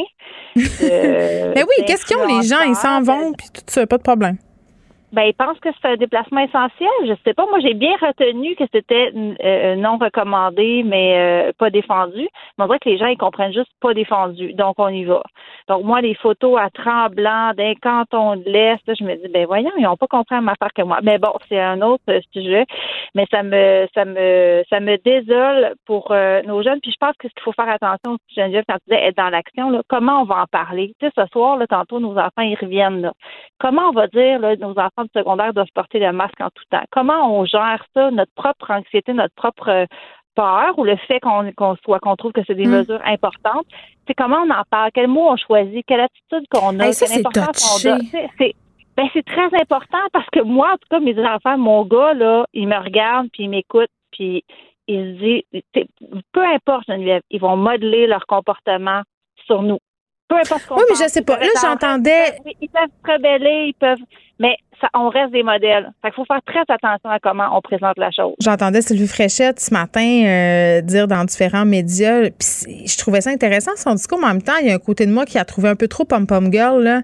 Eh, tu sais, elle disait, c'est sûr que si tu es déprimé en avant de ton enfant, puis que tu capotes, puis que tu dis que ça n'a pas de sens, ben sa réaction va être négative. Mais à un moment donné, euh, faut pas se mettre la tête dans le sable, faut pas mentir non plus. Là. C'est normal que ça ait des impacts. Moi, je trouve que la chose qui fonctionne le mieux à date avec mes ados, là, euh, par rapport à, à ce qu'ils vivent puis la façon dont ils anticipent les prochaines semaines, c'est-à-dire un espèce de sentiment d'être débiné de façon généralisée, c'est de leur dire que moi aussi, ça, me, ça me déprime, que moi aussi, je trouve ça plat, que moi aussi, je souffre de pas voir mes amis puis que je les comprends. Parce que moi, ce que je disais à ma fille, là, Maud, c'est que je disais, moi, là, si ça m'était arrivé à ton âge, j'aurais capoté je comprends. Moi aussi, je voudrais que tu aies à des parties, je voudrais que tu fasses plein d'expériences dans les limites de la décence et du bon goût, bien entendu. Mais, tu sais, de dire que, que, moi aussi, je suis affectée par ça, puis que, tu sais, ou, de dire, hey, aujourd'hui, c'est une journée plus difficile, j'ai moins de patience. C'est de montrer notre vulnérabilité, c'est que ça donne le droit aux enfants de la montrer aussi et donc de nous en parler. Parce que c'est sûr que si on fait les, les mm. la, comme tu dis, pom-pom girl, la miss parfaite, ben, à un moment donné, euh, ton enfant, il va, il va te cacher des choses. ça va bien aller, là, sont à bout, eux autres aussi. Ah, on n'est plus capable. De ce longtemps qu'on a déchiré ça, ça va bien aller. L'arc-en-ciel dans la fenêtre, ça longtemps, là, ça, c'est fini. Mais, tu sais, non, donc les mots, l'importance qu'on va accorder à ça, dire qu'on a le droit, puis dire aussi que c'est un effort collectif. Moi, j'aime bien aussi le discours qui dit, gars, en ce moment, c'est ça. Ça, c'est notre réalité. Ouais. C'est pas éternel, c'est un moment. On met l'épaule à la roue pour que bientôt ça aille mieux. C'est un peu ça. Oui, mais là, avec toutes les fake news qui circulent sur leur maudit TikTok, là, puis leur maudit Instagram, là, c'est que là, c'est rendu que ma fille, elle me dit ben là, ça a l'air que ça va durer cinq ans, fait que ça sert à rien. Fait qu'il y a ça aussi, là. Il faut taper sur ce clou-là, de la bonne information, euh, de se documenter, puis de faire, tu sais, moi, là, puis j'appelle ça le point de presse familial. Je fais ça chez nous. Aux deux, trois jours, là, une petite mise à niveau de ce qui est compris puis pas compris. Là. Puis je me rends compte que souvent, ils suivent, euh, ils suivent mais on leur demande d'avoir une compréhension d'adulte en ce moment. Puis ce sont pas des adultes, ce sont des enfants. Fait qu'il faut, faut, faire des, faut faire des fois expliquer.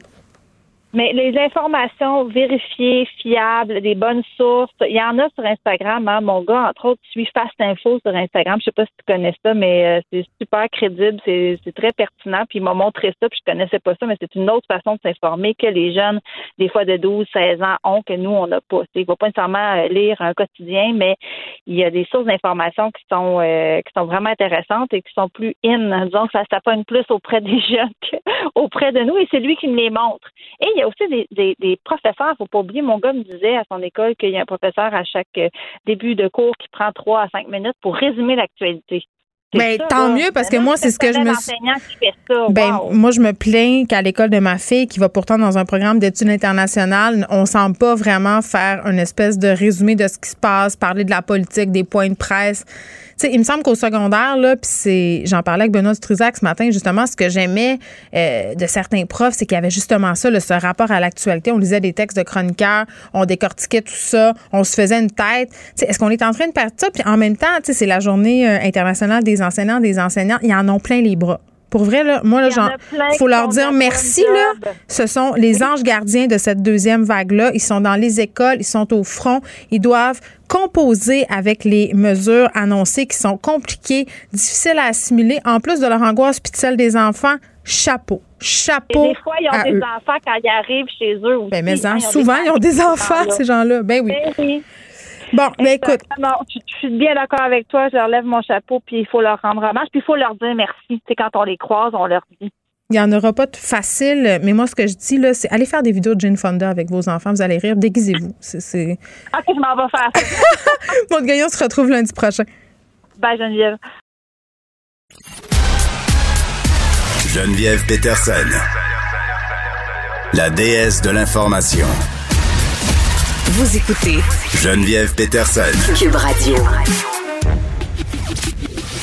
Le, commentaire de Danny Saint-Pierre, un chef pas comme les autres.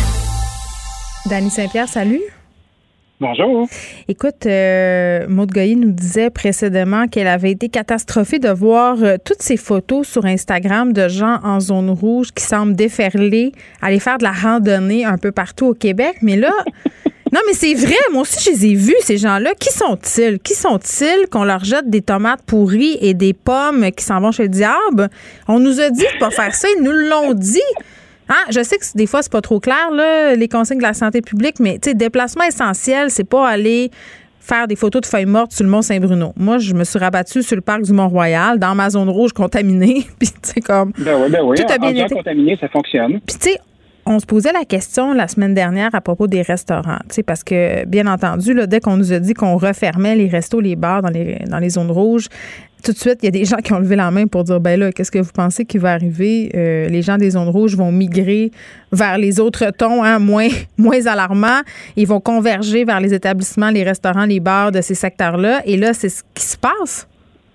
Ben, je peux pas croire. Je peux pas croire. Regardez mon fil, euh, mon fil de médias euh, tu sais, qui n'est pas la vérité de la palisse, là, mais tu sais, les restos dans les Laurentides, les restos vers les cantons de l'Est, Saint-Jean-sur-les-Richelieu, ça roulé tempête. Fait que là, tu fais comme, bon, OK, on a fermé les restos de Montréal. Fait que là, les gens qui veulent aller au resto, ils se font, bon, ben, gars, moi, y aller, moi. Tu sais, il y a des barrages, mais c'est dissuasif, c'est de l'information qu'on nous donne, on nous sensibilise. Hey, les amis, vous habitez dans une zone rouge, là, restez à la maison, commandez du take-out, on s'en sortira pas, là, si tout le monde commence à se balader, puis à se contaminer, puis à s'infecter. Tu sais, moi, hier, j'étais au parc. Euh, ah, mais faut bien être égoïste. Faut bien être égoïste pour se dire, hey, je vais aller manger euh, au Saint-Hubert à la Pocatière. Franchement. hey, ça, c'est une, toute une sortie, ça. Je le sais. on, va, on, va, on va se servir de ça pour une promo. Tu peux être sûr de ça. Ben, c'est sûr qu'à la pocatière, là, tout le monde se frotte les mains en se disant parfait. Je sais même pas s'il y a un Saint-Hubert à la pocatière. J'ai juste ben, dit ça parce que ça rimait. Il y en a partout. Mais tu sais, hier, sur Parc La Fontaine, là, puis euh, je me suis comme fait pogner euh, avec mon enfant à aller dans les jeux grimpants. Là. Ben oui. J'étais tout seul à avoir un masque, comme un sale con. J'étais tout seul. Les gens étaient là. Mais t'étais dehors. Tout, ben, j'étais dehors, mais Christy, le monde se passe à côté, là. Ils sont pas deux mètres. Ah, moi, je mets pas mon masque pour aller au parc, mais je me tiens vraiment deux mètres des gens. Vraiment, vraiment. Mais là, moi, à un moment donné, si j'ai une intervention à faire, là, puis attention. Ah, j'en ai un dans mes poches. Hey, touche pas, touche pas ta princesse, toi. Ah, oui, c'est ça. Va-t'en. moi, je te. Va-t'en là-bas. Garde tes germes. C'est mon petit mot d'humeur sur, euh, sur les pas fins de zones rouges qui s'en vont contaminer les autres zones. Moi, j'ai hâte qu'on puisse recommencer à jouer au restaurant. Fait que faisons un petit effort. Hey, un autre truc. Attends, attends, attends. Oui, oui. Attends, en parlant de jouer au restaurant, là, moi, j'ai joué au restaurant en fin de semaine parce que tu me parlais. Puis je trouve ça. Moi, je, m'en fous, là, on fait de la promo. Là, je veux comme le souvenir à gros traits. Là, moi, j'ai décidé que j'aidais mes amis restaurateurs. Euh, c'est la moindre des choses. Tu sais, eh, on parlait d'initiatives qui ont été mises sur place. Toi, tu bon, j'ai vu ton maudit Pizzaghetti qui a brisé l'Internet au Pastaga. Là. Puis ça, d'ailleurs, euh, oh, je, m'attends à recevoir une livraison euh, de Martin Junot très, très bientôt parce que c'est mon mon fétiche, mais plein de restos ont préparé des menus de l'action de grâce. Et pour vrai, là, ça a bien de l'allure. Les prix, bon, c'est sûr que tu te dis, OK, c'est quand même cher pour ne pas aller au resto, vivre l'expérience, mais en même temps, tu te dis d'un bas j'encourage un restaurant. Tu, sais, tu disais, on parraine des restaurants. Moi, j'ai commandé mon petit festin de l'Action de grâce en fin de semaine, puis c'est sûr que j'ai le privilège de pouvoir le faire. Ça, j'en suis très, très consciente.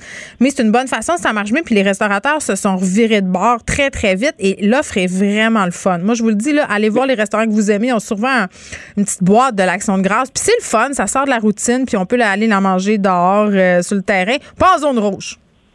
Ben, c'est clair. Tu vois, moi, j'ai, j'ai réinitialisé mon accommodation d'année. Tu sais, mon projet farfelu de pan pizza. Oui. Puis, euh, dès vendredi, je fais de la livraison partout avec ça.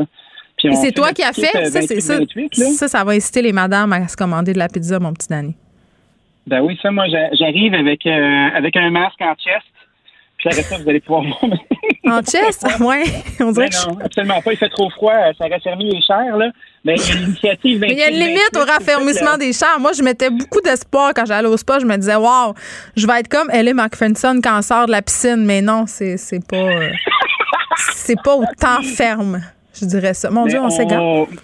On peut, euh, on peut juste euh, réinitialer euh, puis de, de se dire, regarde, on va, on va livrer avec ce qu'on a. Livrer avec grâce. Truc, là, qui était complètement hallucinant. Euh, que j'ai beaucoup apprécié euh, sur les internets. Tu sais, moi, je suis un gros fan de, de l'autonomie alimentaire. Bon, une autre affaire. Euh, de, de, trouver être capable de, de, de, continuer son jardin communautaire. Puis il y a des gens au centre du Québec. sais qu'est-ce qu'ils ont fait? Non. Ils ont fait une structure de serre qui s'appelle Walipini. Ça, tu creuses huit pieds dans la terre, puis après ça, tu fais une serre par-dessus, puis tu sers de la chaleur du sol pour être capable de, de garder stable tout au long de l'année sans utiliser nécessairement des moyens de chauffage alternatifs. Même l'hiver? Ils font, même l'hiver, ils font hein? pousser des mangues, des ananas, des citrons. C'est complètement timbré. Tu sais, moi, j'avais une discussion avec André Michaud d'Agro-Québec à mon émission à l'addition le week-end.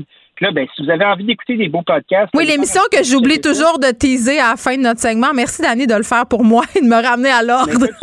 Je suis autosuffisant, moi, dans mon euh, auto-promo. Parfait. Euh, tu sais, on, parle de, de, faire des serres, puis c'est coûteux, des fois, au niveau de l'électricité ou de la l'ingénierie que ça prend. En tout cas, ce couple-là s'est installé, euh, puis a été inspiré par des modèles de serre qu'on retrouve euh, sur les pans enneigés de la Bolivie. Là. Tu sais, quand tu penses à la Bolivie, on pense souvent à, des ben, alpagas, on pense à Evo, Morales. Je pense des chandails lettres puis des couvertes qui trop lourdes. Là. Je pense à ça, moi. Des ponchos, là, De la cocaïne de grande qualité. Ah oui, ça, j'aime ça. oui, j'y pense J'y pense beaucoup. Tu sais que Evo Morales, qui était le président de la Bolivie à l'époque, voulait légiférer pour euh, permettre aux, ouvriers de pouvoir continuer à, mâcher des feuilles de coca. Fait que ces beaux craquets-là étaient assez énergisés pour être capables de creuser à pied dans le sol puis de créer. Au niveau des normes du travail, Danny, je suis pas certaine, par contre. Je suis vraiment pas certaine. je trouvais ça, je trouvais ça vraiment cool. que les gens, euh, les gens qui ont fait ça, c'est un couple. Puis euh, ils se sont retrouvés avec des surplus de légumes. Fait que des fois, quand on se dit bon, euh, est-ce que la pandémie va durer plus longtemps? Euh, là, on a, on a eu l'étape de faire du pain dans des, des casseroles de fonte. Là. Ah, Alors, on a eu créer des serres en géothermie, tu sais. Hey, calme-toi, là, entre le pain... Non, là, tu vas te calmer. Entre le pain dans un poêlon de fonte puis une serre en géothermie dans ma cour à Montréal, là, il y a comme un monde, Dani. Tu pourrais-tu nous donner un entre-deux? C'est quoi notre prochain défi culinaire du confinement? C'est vrai qu'on a passé le pain, là. Qu'est-ce qu'on va faire? On a passé le pain. Qu'est-ce qu'on va On va faire? des pâtes? Ben, des, mais des... Il va y avoir du monde de conserve, là.